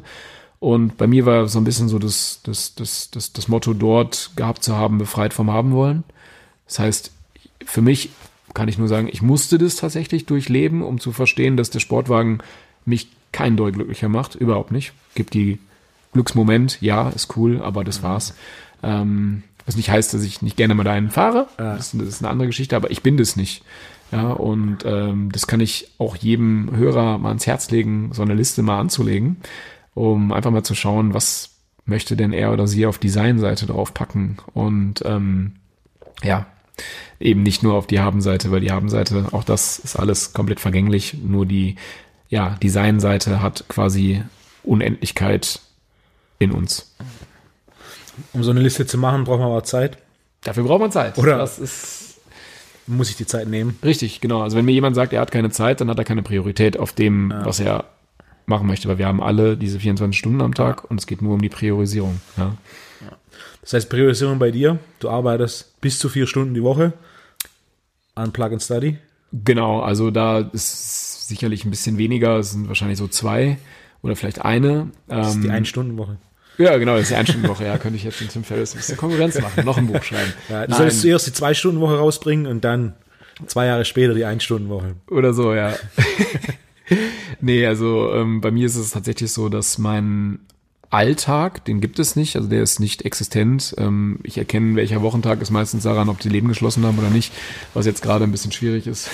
aber aber ähm, äh, wenn mich einer fragt, was für ein Tag ist heute, sage ich, heute ist mein Lieblingstag. Und das meine ich auch so, weil ich weiß nicht, also heute Morgen ist mir das Geschenk äh, ein Tag Leben gegeben worden. Äh, das ist so ein bisschen so mein Morgenritual, dass ich morgens früh wach werde und weiß, dass wer auch immer mir das gegeben hat, ohne das jetzt als Gott zu bezeichnen oder was auch immer, Allah Christus, können wir nennen, wie wir wollen, ähm, hat mir einen Tag Leben geschenkt und den Tag genieße ich, so dass ich mich heute Morgen einfach mit voller Freude in die Dusche gestellt habe und gesagt habe, ich fahre heute zum Wolfgang und mache einfach ein geiles Podcast-Interview und möchte den Zuhörern gut was mit auf den Weg geben, ein konstruktives, schönes Gespräch haben und natürlich auch ein bisschen mein Buch promoten. Bin jetzt auch nicht raus, weil ähm, ich dort ja viel Liebe reingepackt habe und viele Messages drin habe, wo ich glaube, dass sie dem einen oder anderen wirklich Kraft geben können. Und so gehe ich einfach in den Tag rein. Es gibt da keinen, es ist wie der Wind so ein bisschen weht. Also du bist tatsächlich auch der einzige Termin, ja, äh, der jetzt da äh, so in einem, in einem sehr breiten Spektrum irgendwie so drin steht. Ja, und selbst, äh, ja, sonst steht da meistens nur Haare schneiden, vielleicht mal. äh, und ähm, ja, lasse das wirklich ähm, ja, passieren. Und viele denken dann, wie du lebst so in den Tag. Ich sage, ja, so ist das halt. Und manchmal mache ich auch einen ganzen Tag lang gar nichts und sitze einfach nur in meinem schönen Sessel zu Hause und gucke aus dem Fenster. Kann auch passieren. Kann aber auch. Manchmal. passieren. Ja, kann aber auch. Ne? Ja. Ja, kann aber Der, auch. der Punkt ist ja, ist ja nicht so, dass du vier Stunden arbeitest und den Rest der Zeit mit Gammeln, Nein, RTL Gegenteil. 2 und, und Playstation verbringst, Ich habe kein Fernsehen oder auch keine Playstation. sondern du bist ja trotzdem noch, noch produktiv, beziehungsweise hast äh, Projekte, an denen du arbeitest. Absolut. Ja, Buch war jetzt ein großes. Genau, Buch war jetzt sicherlich ein, ein ganz großes, wobei jeder ähm, Zuhörer oder Zuhörerin wird es verstehen, dass in dem Moment, wo wir etwas aus Liebe tun, wie du jetzt diesen Podcast, ja, und aus Freude und aus Begeisterung und Beflügelung, in dem Moment würde ich das nie wieder oder nicht mehr als Arbeit bezeichnen können, weil es macht Spaß. Und für mich ist es, also Arbeit ist für mich ein aus der Kindheit ein negativ besetztes Wort. Ja. So, du musst zur Arbeit, du musst da von morgens bis abends hin. Für mich ist es einfach ein modernes Gefängnis, moderne Sklaverei. Ja, weil niemand, und da lehne ich mich jetzt einfach aus dem Fenster, ist acht Stunden produktiv im, ich sag jetzt mal, Daimler-Büro, kann mir keiner erzählen. Ähm, sorry, wenn ich da jetzt irgendwie beim Daimler gerade angegriffen habe. Nein, aber es gab eine, eine, Studie vor ein paar Jahren beim Daimler und äh, sie, sie, haben, und sie haben äh, Mitarbeiter kategorisiert in drei Kategorien. Aktive Mitarbeiter, passive Mitarbeiter und Bewohner. ja, genau, ja, ja, genau. Das ist so ein bisschen, ja, so, so sehe ich es halt tatsächlich auch. Und ähm, ich glaube, der Schlüssel, ich werde oft gefragt, auch so, wenn ich Vorträge an Schulen, also bei, gerade bei jüngeren Leuten, die dann fragen, ja, was ist denn der Schlüssel zum Erfolg? Da kann ich echt immer sagen, das ist, wenn du deiner Bestimmung folgst. Wenn du denn eine hast, dafür brauchst du aber erstmal eine Bestimmung. Ja, was ist denn die Bestimmung? Dann sage ich, was liebst du denn? Wenn er dann sagt, ja, äh, Playstation spielen ist jetzt, ne, dann, ja, bei, bei, bei jüngeren Leuten ist das dann halt noch nicht so äh, ausrangiert, deswegen sage ich dann immer, Leute, geht mal einfach reisen und hört mal auf euer Herz. Wo schlägt euer Herz für? Das kann sein für einen Podcast, das kann für Malen sein, das kann für Fitness sein. Und wenn ihr das macht, dann seid ihr automatisch da drin super, super, super, super gut weil ihr das liebt und das merkt der Kunde, das merkt der Kollege, das merken die Leute einfach und dann äh, stellt sich das außer Frage, dass das auch Geld in Anführungsstrichen abwirft. Weil das ist ein Prozess, der ist, ich sag jetzt mal, so simpel, wie die Natur ist und doch wieder so schwierig, weil wir halt eben in eine, in eine Gesellschaft äh, gedrückt worden sind, die nach Leistung geht, ja, ich meine, das dritte Kind, wir lernen als erstes Wort Mama, dann kommt Papa und dann kommt mehr. Ja, ähm, und haben. Haben mehr, haben.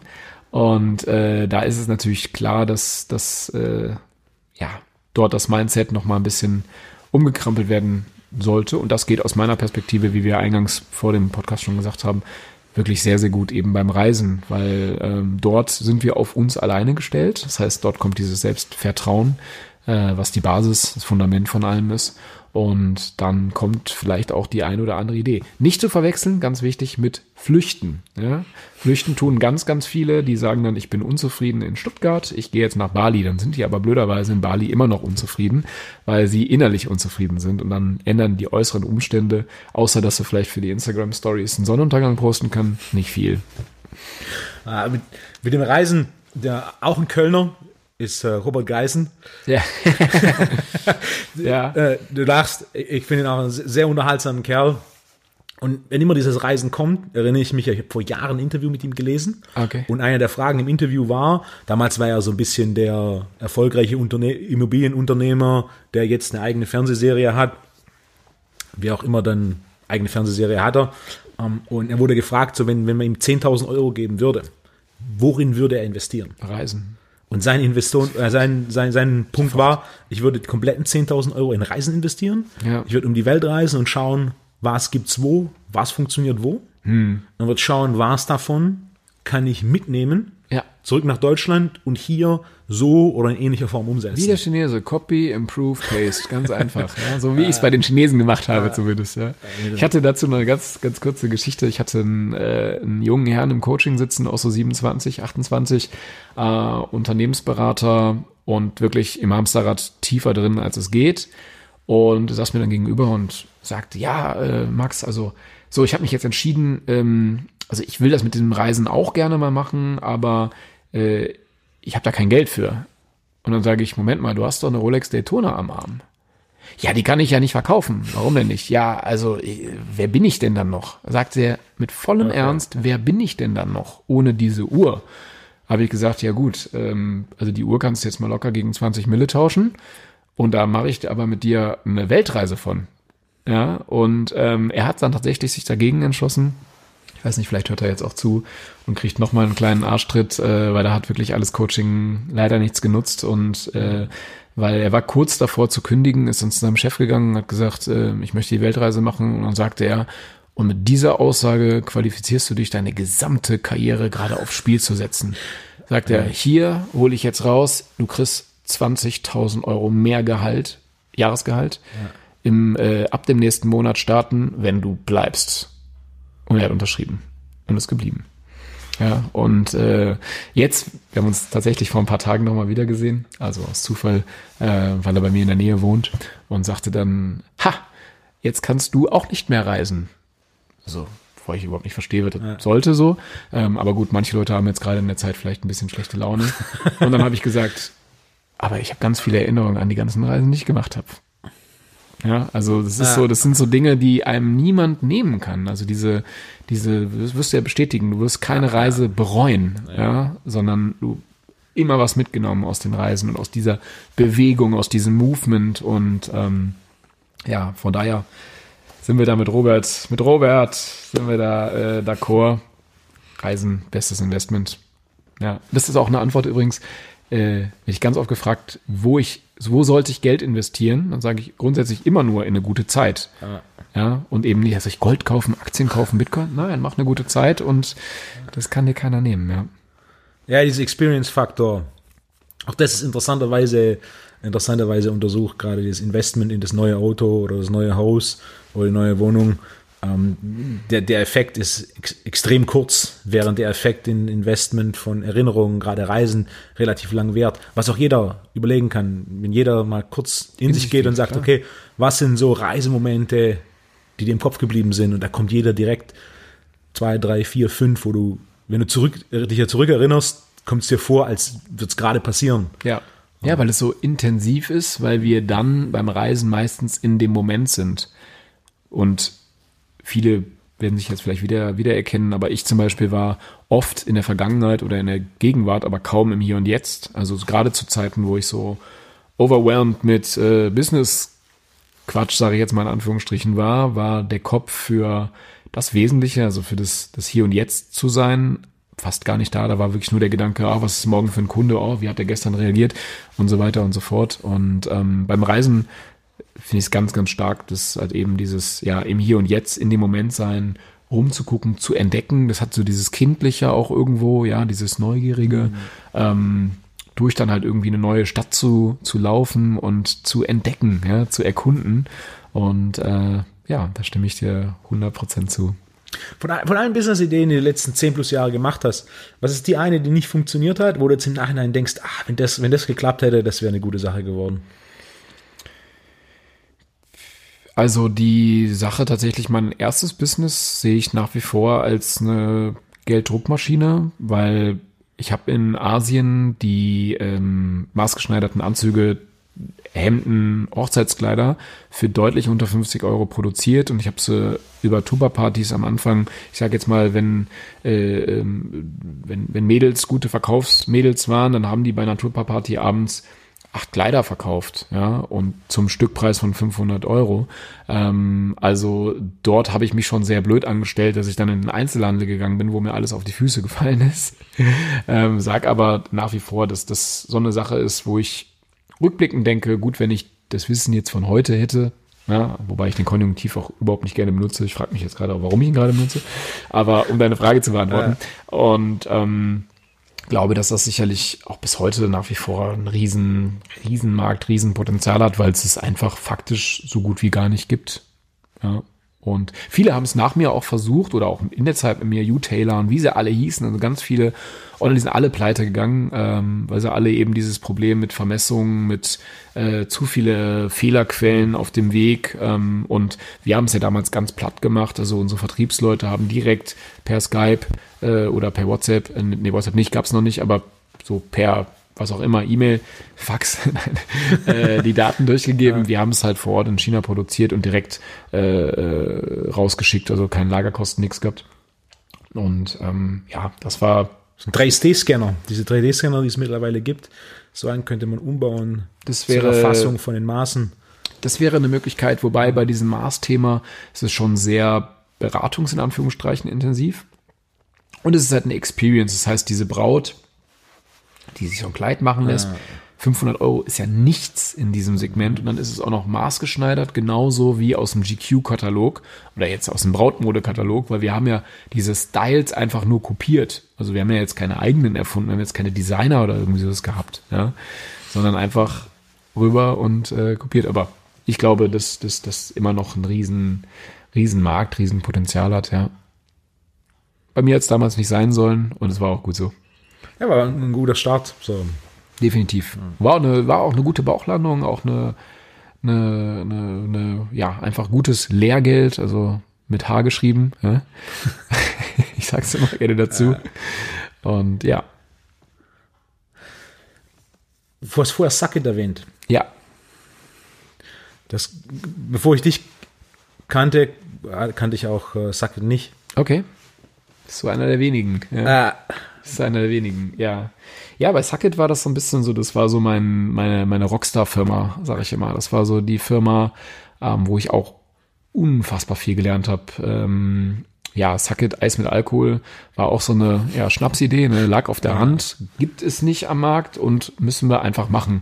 Ich habe mich damals, so wie immer, mit äh, Geschäftspartnern zusammengetan, mit dem Gründer von äh, True Fruits, das erfolgreichste Smoothie-Hersteller, ich glaube, ist Nummer eins am Markt oder Nummer zwei neben Innocent. Ähm, also total self-made und mit dem Gründer von Selfmade Records, mit dem Elvia, der damals Künstler wie ja Kollega 257ers, Genetik, äh, Karate Andy, also wirklich die damals größten Namen überhaupt unter Vertrag hatte. Favorite war auch bei Favorite war auch dort, ja, ja, ja. Favorite genau. war einer, wo ich, da hätte ich ja Begeisterung für.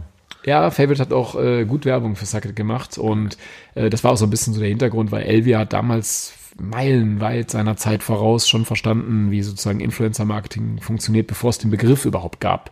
Ja, hat er mit Pusher Apparel ähm, eine, eine Sport- oder Trainingsanzugsmarke gehabt, die er vorwiegend über Farid Bang, Kollega und noch ein paar andere äh, ähm, Haftbefehl und später Jizzes und so promotet hat und nur einen Online-Shop hatte und darüber Millionenumsätze gefahren hat. Ähm, frei nach dem Vorbild, ich sag jetzt mal, ohne da jetzt mit ihm drüber gesprochen zu haben, aber so wie es halt Jay-Z mit Ciroc Vodka oder P. Diddy, was glaube ich, Rockaware. und Rockaware, genau, richtig, mhm. damals gemacht hat. Und so haben wir halt gesagt, wir adaptieren das Ganze eben auf Sucket und machen damit halt ein sehr provokatives Lifestyle-Business. Ähm, den ganzen Handelspart hat der Marco so mit einfließen lassen von True Fruits. Und ich war quasi der Operativ-Guy. Und ähm, ja, aber die beiden haben halt ihre Geschäfte beide bis heute komplett self-made gebootstrapped. Ich wollte damals mit Sucket Pro 7 mit reinholen, waren da auch schon äh, sehr weit mit Verhandlungen und das wäre halt auch aus meiner Perspektive ein perfektes Produkt für Pro 7 gewesen, äh, für die Abendsstunden, äh, hatten super Spots fertig und alles, aber ähm, ja, meine beiden Mitgründer waren eher ähm, auf dem generischen Wachstum. Ich wollte so und dann, ja, sind wir dann auch getrennte Wege gegangen. Und das war, ja, das war das Beste, was mir passieren konnte, weil kurze Zeit später war ich auf Sylt, habe dann äh, das Wörtchen genug für mich wieder erkannt, weil ich dann einfach mal durchatmen konnte und aufgeschrieben habe, wie ist denn der Ist-Zustand und was ist denn alles gerade gut? Kann ich auch jedem übrigens empfehlen, einfach mal aufzuschreiben, was ist denn gerade alles gut? Kommt richtig viel zusammen, dass warmes Wasser rauskommt, was man trinken kann aus dem Hahn, dass man ein Dach über dem Kopf habt und so. Also das sind richtig viele Sachen ähm, die mal wieder so ins Bewusstsein äh, reinzuholen. Ja, und dann war das, äh, war Sucket so von 2013 bis 2017 bei mir gut. Ich habe auch meine Anteile ähm, gut zwischenzeitlich dort verkaufen können, größtenteils. Und ähm, bin da mega dankbar. Habe eine Riesenzeit erlebt. Also von Festivals, die wir bespielt haben, über äh, gelernt, wie läuft der Hase im Handel, also im Einzelhandel, Rewe, Edeka und so weiter und so fort. Und äh, bis hin zum Export alles, alles lernen dürfen. Bis der Höhle der Löwen-Auftritt habe ich auch noch gehabt. Ja. Äh, kann man sich bestimmt noch irgendwo im Internet anschauen, war ganz witzig. Und, war erfolgreich? Ähm, ja, wir hatten super Promotion, aber klar, ich meine, kann ich jetzt offen sagen, ich meine, Elvier ist damals mit seinem 200.000 Euro Porsche Turbo S zu dem Casting gefahren und der Kameramann hat ihn gefragt, ob er ein Selfie machen kann, äh, weil jeder ihn kannte, beziehungsweise mhm. seine Firma dahinter kannte. Und es war natürlich klar, das war auch den, den Investoren klar, es war auch dem Frank Thelen klar, dass jetzt wir jetzt da nicht auf Geld angewiesen waren zu dem mhm. Zeitpunkt. Und ähm, ja, ich sag mal so, von, von Höhler Löwen gibt's aus meiner Sicht, ich kenne viele Startups, die dort waren, ähm, aber ja, wenige wirklich mit, mit, mit Fundament und äh, wenige, die dann wirklich dort mit einem Investment groß und gut substanzielles Business aufgebaut haben, sagen wir es mal vorsichtig gesagt. Ankerkraut ist ein schönes Beispiel, die es wirklich super gut gemacht haben, mag die beiden auch voll gerne. Ankerkraut ist? äh, so Gewürze. Waren Okay. so stylische Gewürze, also auch wieder da, nicht das Rad neu erfunden, sondern einfach was cool, stylisch verpackt. Gab keine stylischen Gewürze, fertig. Äh, und die haben es halt super gemacht. Und Little Lunch, ähm, auch, auch, auch ein sehr guter Freund von mir, der Gründer, ähm, Grüße an der Stelle, falls er zuhört, ähm, auch ein riesig tolles Business, Fertigsuppen, passt einfach und auch dort überhaupt nichts neu erfunden. Also Suppen verpacken im Einzelhandel gesund, vegan, nachhaltig, feuerfrei. Nicht alle vegan, ich weiß kenne jetzt gar nicht die ganzen Ja. Rezepturen, aber du weißt, was ich meine, ja. Für mich als Freund der Statistik, wie viele Geschmacksrichtungen habt ihr bei Sake? Wir Was hatten ist, fünf. was ist die bestlaufende? Äh, wir hatten, äh, wir haben jetzt gerade eingestellt, also der Betrieb ist jetzt äh, offiziell eingestellt, Firma ist noch in Liquidation oder wird jetzt gerade liquidiert. Ähm, muss aber auch sagen, ich habe jetzt auch seit Mitte 2017 gar nichts mehr mit dem Unternehmen zu tun. Ähm, bekommst aber natürlich noch als Teilhaber oder Mitgesellschafter mit. Äh, Geschmacksrichtungen hatten wir fünf. Es war Rum Orange, äh, Strawberry oder Kiwi. Dann hatten wir Wodka Energy. Dann hatten wir, wow, guck mal sehen, wie lange das schon her ist. Ähm, boah. Die, die dich noch erinnerst, sind wahrscheinlich die, die am besten geschmeckt haben. Richtig, genau, ja, genau. Strawberry, anderen- Strawberry oder Kiwi war auf jeden Fall mit Abstand das gefragteste, gerade bei den Mädels. Ähm, dann würde ich sagen, dann kam so Rum Orange, äh, Wodka Energy war so viel auf Festivals auch äh, äh, gut dabei. Ah. Und ähm, ja, bei den anderen beiden, ich habe es jetzt gerade echt nicht mehr auf dem Schirm. Wir hatten am Anfang auch mal Whisky Cola und Gin Tonic noch mit drin, die waren aber zu stark polarisierend. Äh, und Blue Curacao O hatten wir auch mal drin. Das sind die drei, wo ich mich dran erinnere, die wieder rausgeflogen sind, weil sie eben nicht so gut gelaufen sind. Aber ähm, ja. Ich habe auch so einen Amino-Elektrolyt-Drink für während dem Training. Ah, okay. Und dann haben wir auch nach und nach andere Geschmacksrichtungen gemacht. Und der polarisierendste, den es noch nicht gibt, aber bald geben wird, war Cola-Geschmack. Cola, ja. Ja, da war auch so, die Hälfte hat gesagt, hey, kannst du nicht Kannst du machen. nicht machen, ja, ja. Geht, nicht. Und die andere hat gesagt, hey, wenn du es machst, reservier mir direkt ein paar Dosen. Ja, ja, genau. Ja, wir hatten, hatten das ähnlich. Also das war nur so, dass wir haben immer in Zehnerboxen, also zweimal fünf Sorten verkauft und dadurch war es halt ein bisschen schwierig, weil wir nicht Sorten rein verkauft haben, musste das schon sehr, ich sag jetzt mal so vollumfänglich geschmacklich. Mojito war noch dabei, war auch gut, war auch gut, ja. Von den neueren Sorten, ja. Ja, bei mir ist eine Dose ein Geschmack. Cool. Und wir haben jetzt ein bisschen den- Geschmack geändert. Ich hatte mal ein paar Tester vor zwei Jahren. Jetzt haben wir ihn leicht geändert. Im Endeffekt, es schmeckt, wenn du ganz normal Wasser hast, es schmeckt wie kaltes Wasser, in das du Haribo Cola-Fläschchen pürierst. Ne? Ja. Und jetzt haben wir sogar getestet, dass du das mit wenig Wasser machst und dann mit einem, quasi einem spritzigen Sprudel das Ganze aufgießt. Und dann hast du einfach, das, ist, ne, das ist Cola-Geschmack. Cool, ja. Mit ein bisschen Protein drin, mit ein bisschen Elektrolyten drin. Das trinke ich aber beim Training oder nach? Also beim, beim Training trinken, aber dann natürlich auch gerade beim Cola-Geschmack ist schon so. Ich bin ein großer Freund von diesem Progression vor Perfektion Ansatz. Okay. Dieses, ne, so ein Cola mit Zucker, besser ist Cola ohne Zucker, besser ist Wasser. Ja. Ne? Und dann haben wir dazwischen drin jetzt halt noch, klar, Cola ohne Zucker, besser als Cola mit Zucker, aber wir haben auch noch Cola mit Aminosäuren und Elektrolyten. Und dann natürlich Wasser ist immer noch besser, je nachdem, wie du, wie du siehst. Aber gerade für die, die dann halt trotzdem eine Cola trinken wollen, jetzt wenn der Sommer kommt, dann ziehe ich natürlich jetzt ganz klar vor, die Cola, die dann halt kein Koffein drin ist, jedoch ein paar Elektrolyte, bisschen Protein, um so ein bisschen, ne, gerade im Ernährungsbereich oder in, in jedem Coaching-Bereich ist ja so, du, du gibst einen Ratschlag weiter. Ähm, grundsätzlich wird immer nur ein Teil umgesetzt. Ja, das stimmt. Und je, je einfacher, je einfacher die Umsetzung ist, desto höher der Prozentsatz, der umgesetzt wird. Deswegen bin ich ein Riesenfreund von diesem Progression vor Perfektion. Wenn ich dir sag, whatever, du, isst gerne Joghurt, du weißt, Milchprodukte sind nicht gut für dich und ich sag dir, du darfst nie wieder in deinem Leben Milchprodukte essen.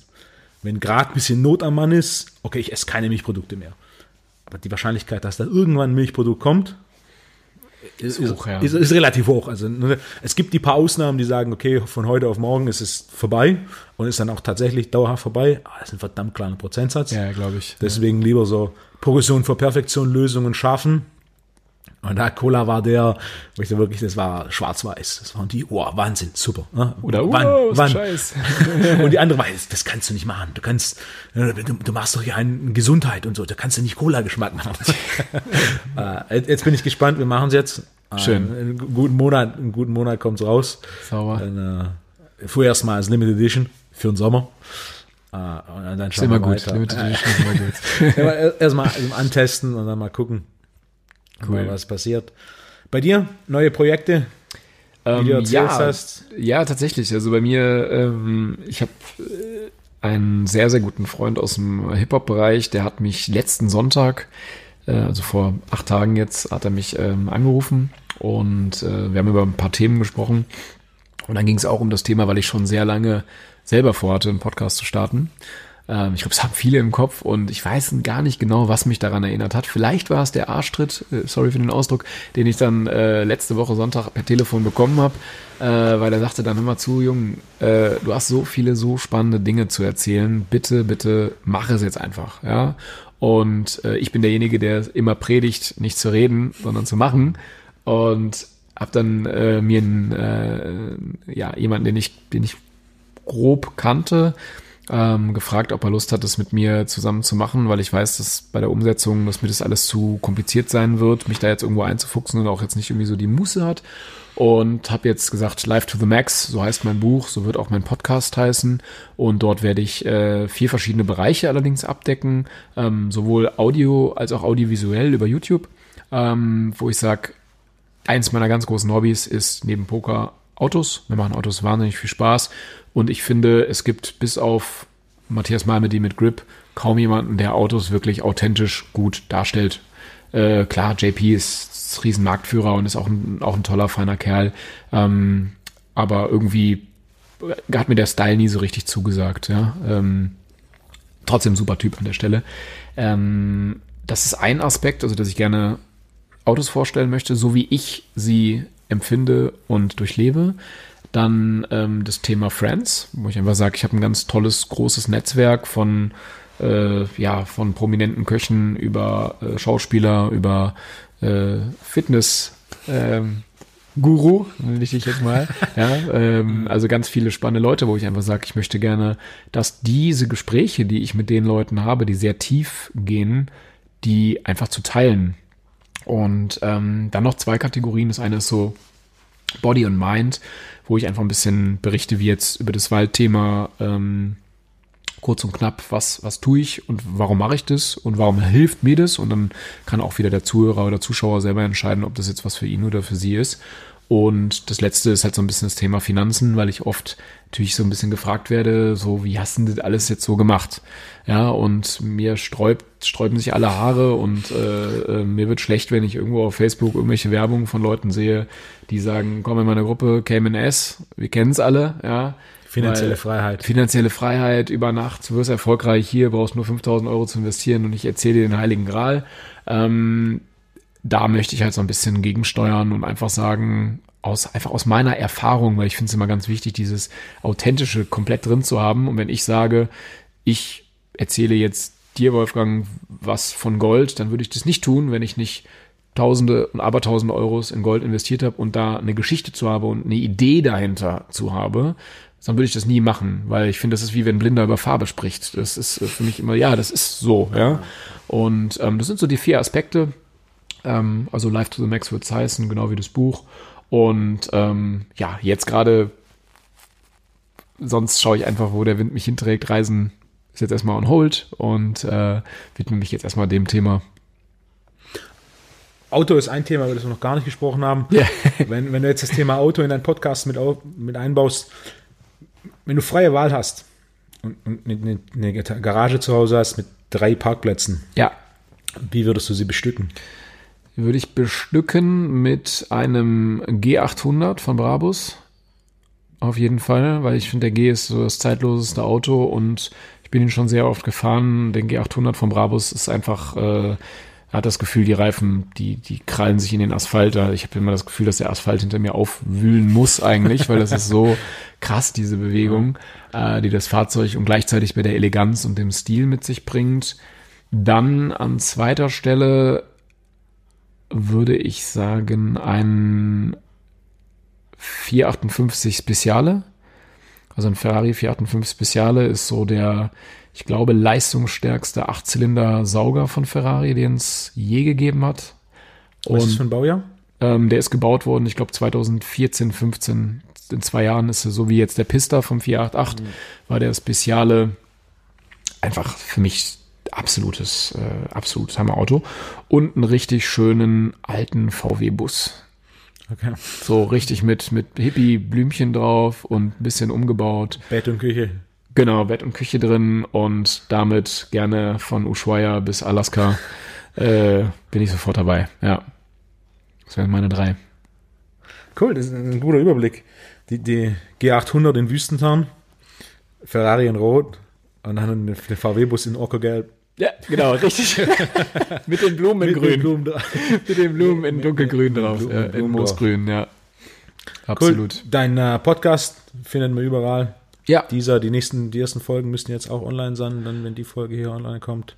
genau, richtig. Also wir gehen äh, tatsächlich heute mit den ersten Folgen online. Deswegen, ich denke mal, das ist schneller online, als du jetzt hier schneiden kannst. Nein, schauen mal. Ja, Der Podcast hier sollte zwei Wochen, also Ende April online sein. Das heißt, bis dahin, Perfekt. bis dahin alles ready. Sonstige Projekte, die du in der Hinterhand hast, ähm, wo du sagst, boah, das ist, ähm, das Ja, also es gibt, es gibt eine Sache, die mich sehr lange schon umtreibt, die äh, teile ich jetzt auch gerne mit, mit der Hörerschaft. Und zwar geht's dort um ähm, Schnelltests für Geschlechtskrankheiten. Okay. Das ist eine Vision und eine Idee von mir, die ich schon ganz lange mit mir rumtrage, weil ähm, ja ich so wie jeder andere Mensch auch gerne Kontakt mit Frauen hat. Ja, und das ist halt natürlich ein Thema. Ähm, ich selber als ganz leichter Hypochonder habe halt schnell mal dann ein bisschen Angst und ähm, sag halt, dass das ein super, super Weg wäre, wenn es diese Schnelltests in der Gänze gäbe. Ich sag jetzt mal die, die großen fünf, ja, die Big Five, also HIV, Tripper, Ja. Syphilis, äh, ähm, you name it. Ähm, wenn die sozusagen mit einem einfachen Blut- beziehungsweise Abstrichtest möglich wären, weil die Tests als solche gibt es ja, sind aber kommerziell nicht erschlossen. Ich glaube, mit der Kraft von guten, großen Influencern, die Lust haben, mal was anderes als irgendwie Schminketäschchen zu bewerben, Detox-Tee. äh, oder Detox-Tee oder äh, ist jetzt überhaupt nicht die Produkte damit abzuwerten, sondern halt irgendwas, was richtig, richtig sinnstiftend ist, ähm, ist da so ein bisschen so meine Vision. Ich habe auch einen Namen dafür, Testify mit HIV am Schluss geschrieben, groß, ähm, soll so der äh, Ding sein. Und das Ganze eben auch als Share-Produkt. Also das heißt, wenn du einen kaufst, äh, bei Rossmann geht dann auch automatisch ein, ein, ein Produkt davon äh, nach Afrika, weil für mich ist es so, dass, äh, dass das alles aufhaltbar ist, wenn sozusagen die Verfügbarkeit davon, weil das hat alles kein Gesicht. Also natürlich gibt es irgendwelche Symptome bei Krankheiten, aber am Ende des Tages kann es ja schichtenlos alles jeden treffen. Und am schönsten ist, wenn keiner von uns nie dadurch müsste. Und ich glaube, dass, dass das Verantwortungsbewusstsein der Menschen sehr hoch ist, wenn sie das wissen, dass sie irgendwie einen Erreger in sich tragen, um sich zu, um sich und auch andere logischerweise dann zu schützen. Und das ist tatsächlich so ein, so ein Big Project, was so in meinem Hinterkopf in einer großen Wolke schwebt, um einfach wirklich mal einen ganz großen Impact auf der Welt zu schaffen. Ja. Das Das hört sich an, als wäre das an der Idee schon lange rumgetüftelt und die schon in der Schublade liegen. Die liegt komplett in der Schublade. Also da sind auch schon gute Vorgespräche gelaufen mit den großen Drogerieketten. Also da habe ich auch dreckige Zusagen, dass sie sagen, Ja. das ist gar kein Problem. wir. Also wir packen das sofort rein, äh, wenn das ist. Es gibt auch eine Arzneimitteländerung. Ähm, das ähm, vor zwei Jahren im Oktober, also vor anderthalb Jahren gewesen, dass sozusagen HIV-Tests zum Beispiel jetzt auch an Apotheken verkauft werden dürfen. Das heißt, es ist kein Hochrisikoprodukt mehr ähm, was fr- früher nur möglich war durch einen Arzt mit Bluttest, Abnahme und so weiter. Und jetzt gibt es eben diese Testing-Kits, bei HIV zumindest schon in Apotheken. Ähm, Ist Abstrich oder Blut? das Blut. Das Blut. So ein bisschen so wie bei, bei einer Diabetesnadel, stichst du dir rein und dann weißt du das. Und ich habe auch einen, äh, einen Freund von mir, der hat ein Pharmaunternehmen oder ein Bekannter von mir. Ähm, mit dem habe ich quasi dort auch die Dinge, weil ich möchte es halt, wenn dann schon wirklich made in Germany, 100% vernünftig, weil da kann ich mir irgendwo keine Fehlerquoten logischerweise leisten. Ähm, und warum hat das die Pharma noch nicht gemacht? Ähm, ist so die erste Frage, die ich dann so gestellt bekomme, ähm, weil sie dort den Markt nicht sieht und auch die Pharma äh, ist ja so aufgebaut, dass in erster Linie, da lehne ich mich jetzt mal aus dem Fenster, äh, sind es ja Produkte, die die Selbstheilung, sagen wir mal, im Volksmund unterstützen. Ja, ich sage eher hemmen, aber äh, sagen wir mal unterstützen. Und ähm, die aber dort einfach keinen großen Markt drin sehen, weil die Produktionskosten von diesen Tests sind relativ hoch und die Marge niedrig. Und wenn ich halt, ich sag jetzt mal, äh, irgendeine Kopfschmerztablette für einen Cent herstelle und die für drei Euro verkaufen kann, macht das für einen Pharmakonzern mehr Sinn. Wirtschaftlich ist es nicht so ein interessantes Gebiet für Sie. Nein, das ist auch generell wirtschaftlich kein großes Interessenthema. Was ich gerne machen würde, wäre halt äh, bei diesem, zu diesem Test, das sozusagen direkt äh, klar ist, wenn du auf irgendwas positiv getestet wirst, was machst du dann? Ja, erstmal Ruhe bewahren, äh, in Ruhe wirklich mit, mit, mit Videos dazu in jeder Landessprache, die erstmal erklären, was ist es überhaupt für eine Krankheit, brauchst jetzt erstmal keine Angst haben, weil ne, auch mit HIV, sie Magic Johnson, kannst du komplett alt werden. Ähm, aber da sozusagen wirklich mal, ich sage immer so schön, eine Awareness zu schaffen. Also das heißt, dass derjenige, weil natürlich, sage ich jetzt mal, benutzt ein relativ hoher Teil von jungen Leuten äh, Kondome am Anfang, aber danach ist so, okay, ich vertraue dir jetzt. Ja, und jeder Hörer wird sich jetzt wahrscheinlich ertappt fühlen und sagt dann, okay, gut, aber so einen Test habe ich mir jetzt noch nie zeigen lassen. Ja?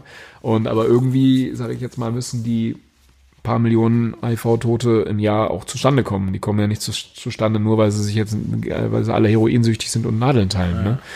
Und ähm, ja, und da ist halt so ein bisschen so mal äh, das Ding, so, wo ich selber so auch so die Kampagne, egal was du für ein krasser Stecher bist, lass dich pieksen, ja.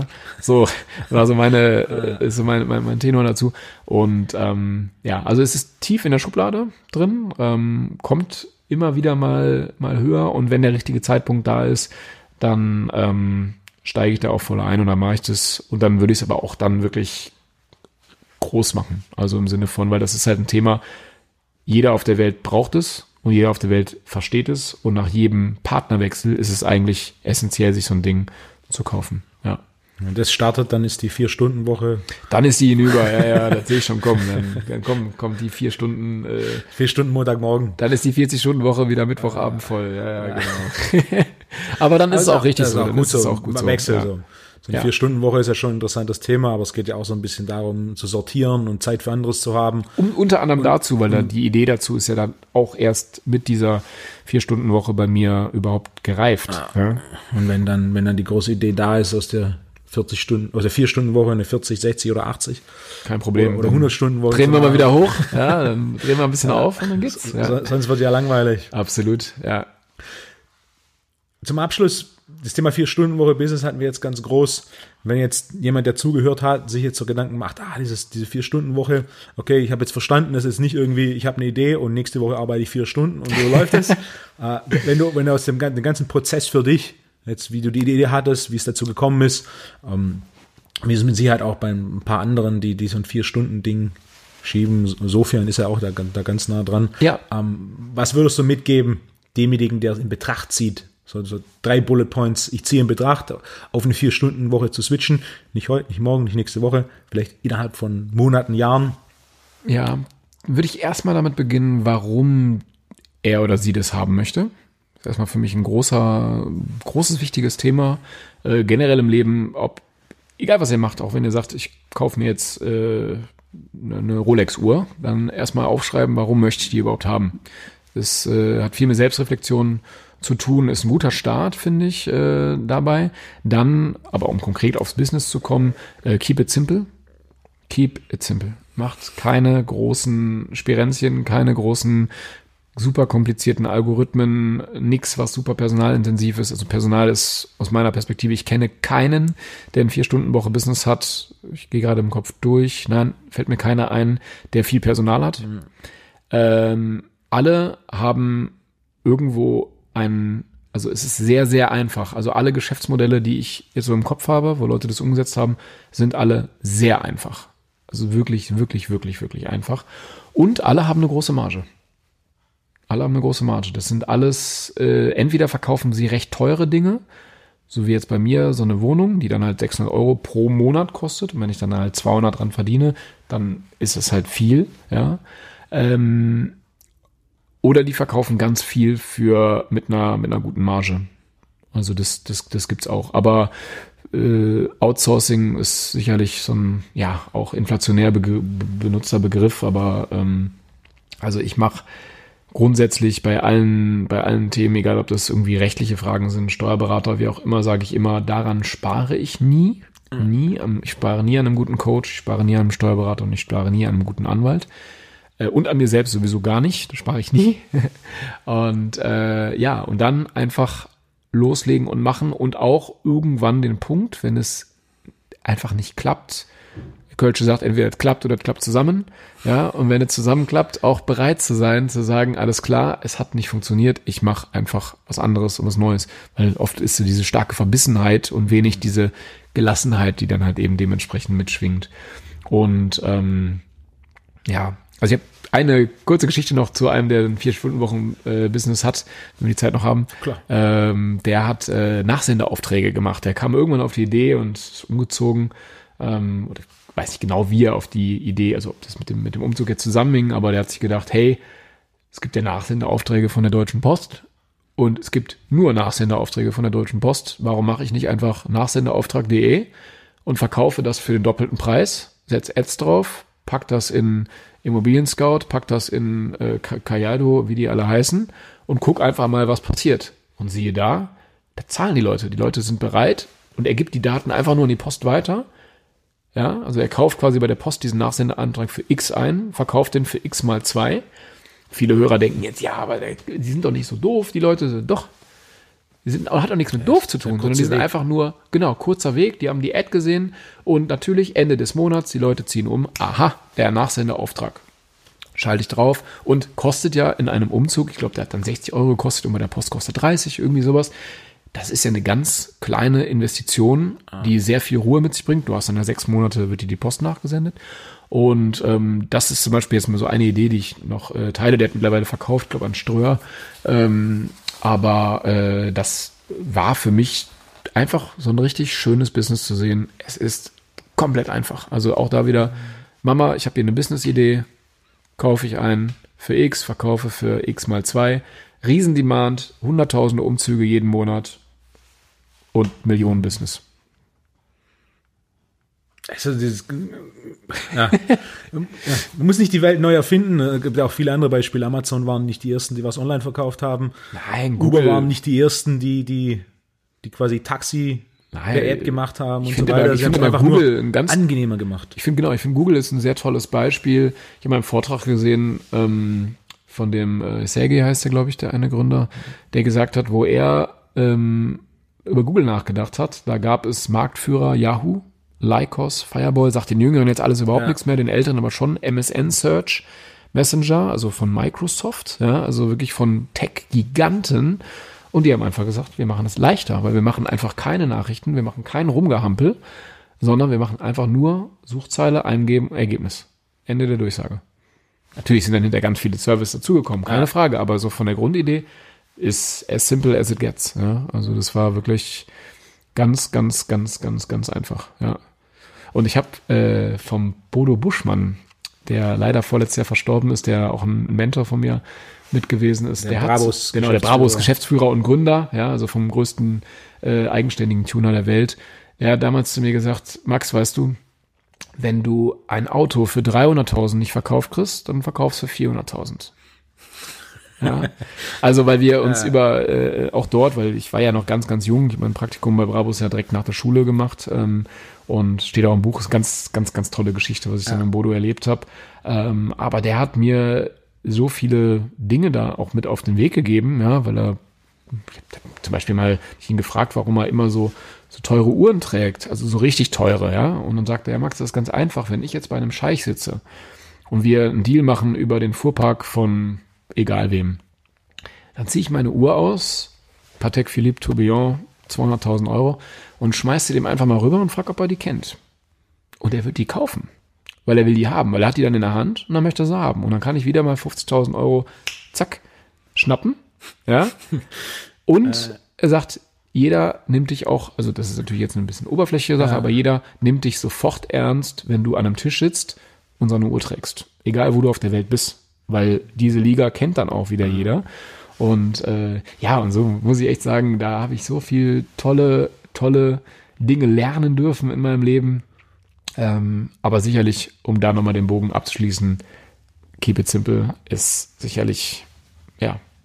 Im Vorgespräch hatte ich hier schon erzählt, für alle, die sich mit Brabus noch nicht groß auseinandergesetzt haben und ich war bis vor, vor ein paar Wochen auch, ne, ich wusste, was es ist und auch bevor ich dein Buch gelesen hatte, bin ich bei YouTube, hatte ich einen Vorschlag erzählt, für so eine ja. Brabus-Doku und habe mir das angeschaut und war dann auch so Wow. sehr, positiv überrascht, also mit welcher Professionalität Komplett. und auch wie clean und vielleicht auch ein bisschen deutsch man das Ganze angeht und da so ein Ding Der hat das aus, Hochzieht. der hat das aus einer Garage 1977 draus gegründet. Und der hat wirklich, also die Geschichte von ihm, der ist, das ist für mich, war das eine riesen Inspiration auf unternehmerischer Ebene. Ja, das war für mich wirklich krass daraus sozusagen diese, wie Steve Jobs aus der Garage angefangen, Vision, Traum und Vollgas.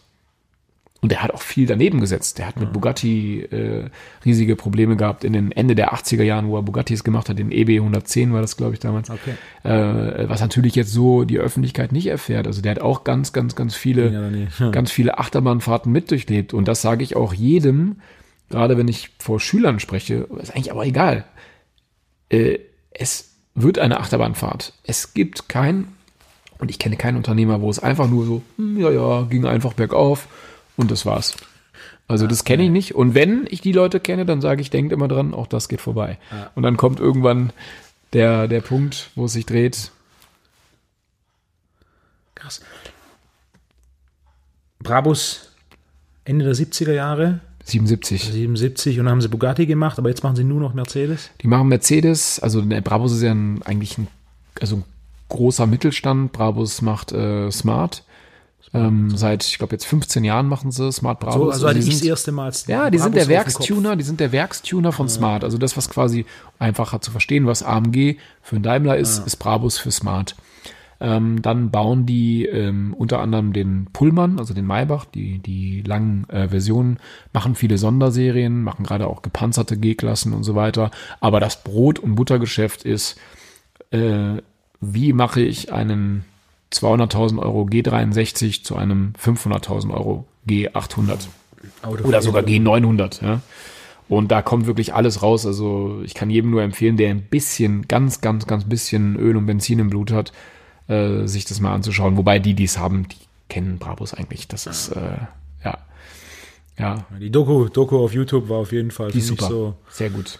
Sehr jetzt gut. ein paar Wochen später habe ich dein Buch gelesen und dann meine ich, was ist Was war das nochmal, Brabus? Ja? das zweite Kapitel war ich dann okay Brabus Praktikum und dann war so, ne, ja, manchmal liegen Dinge so nah beieinander.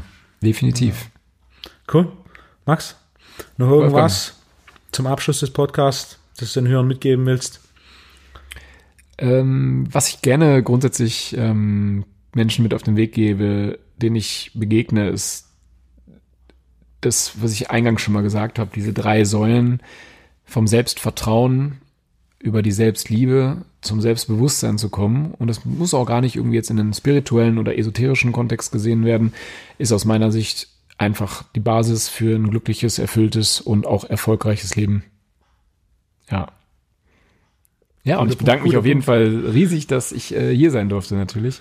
Und äh, wenn irgendwie Fragen zu meiner Person sind, ähm, ich bin auf Instagram auch unter Live to the Max zu finden.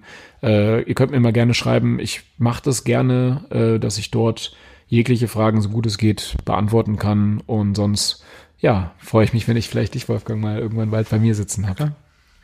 Max, Danke dir. Danke, dass du beigekommen bist. Danke dir.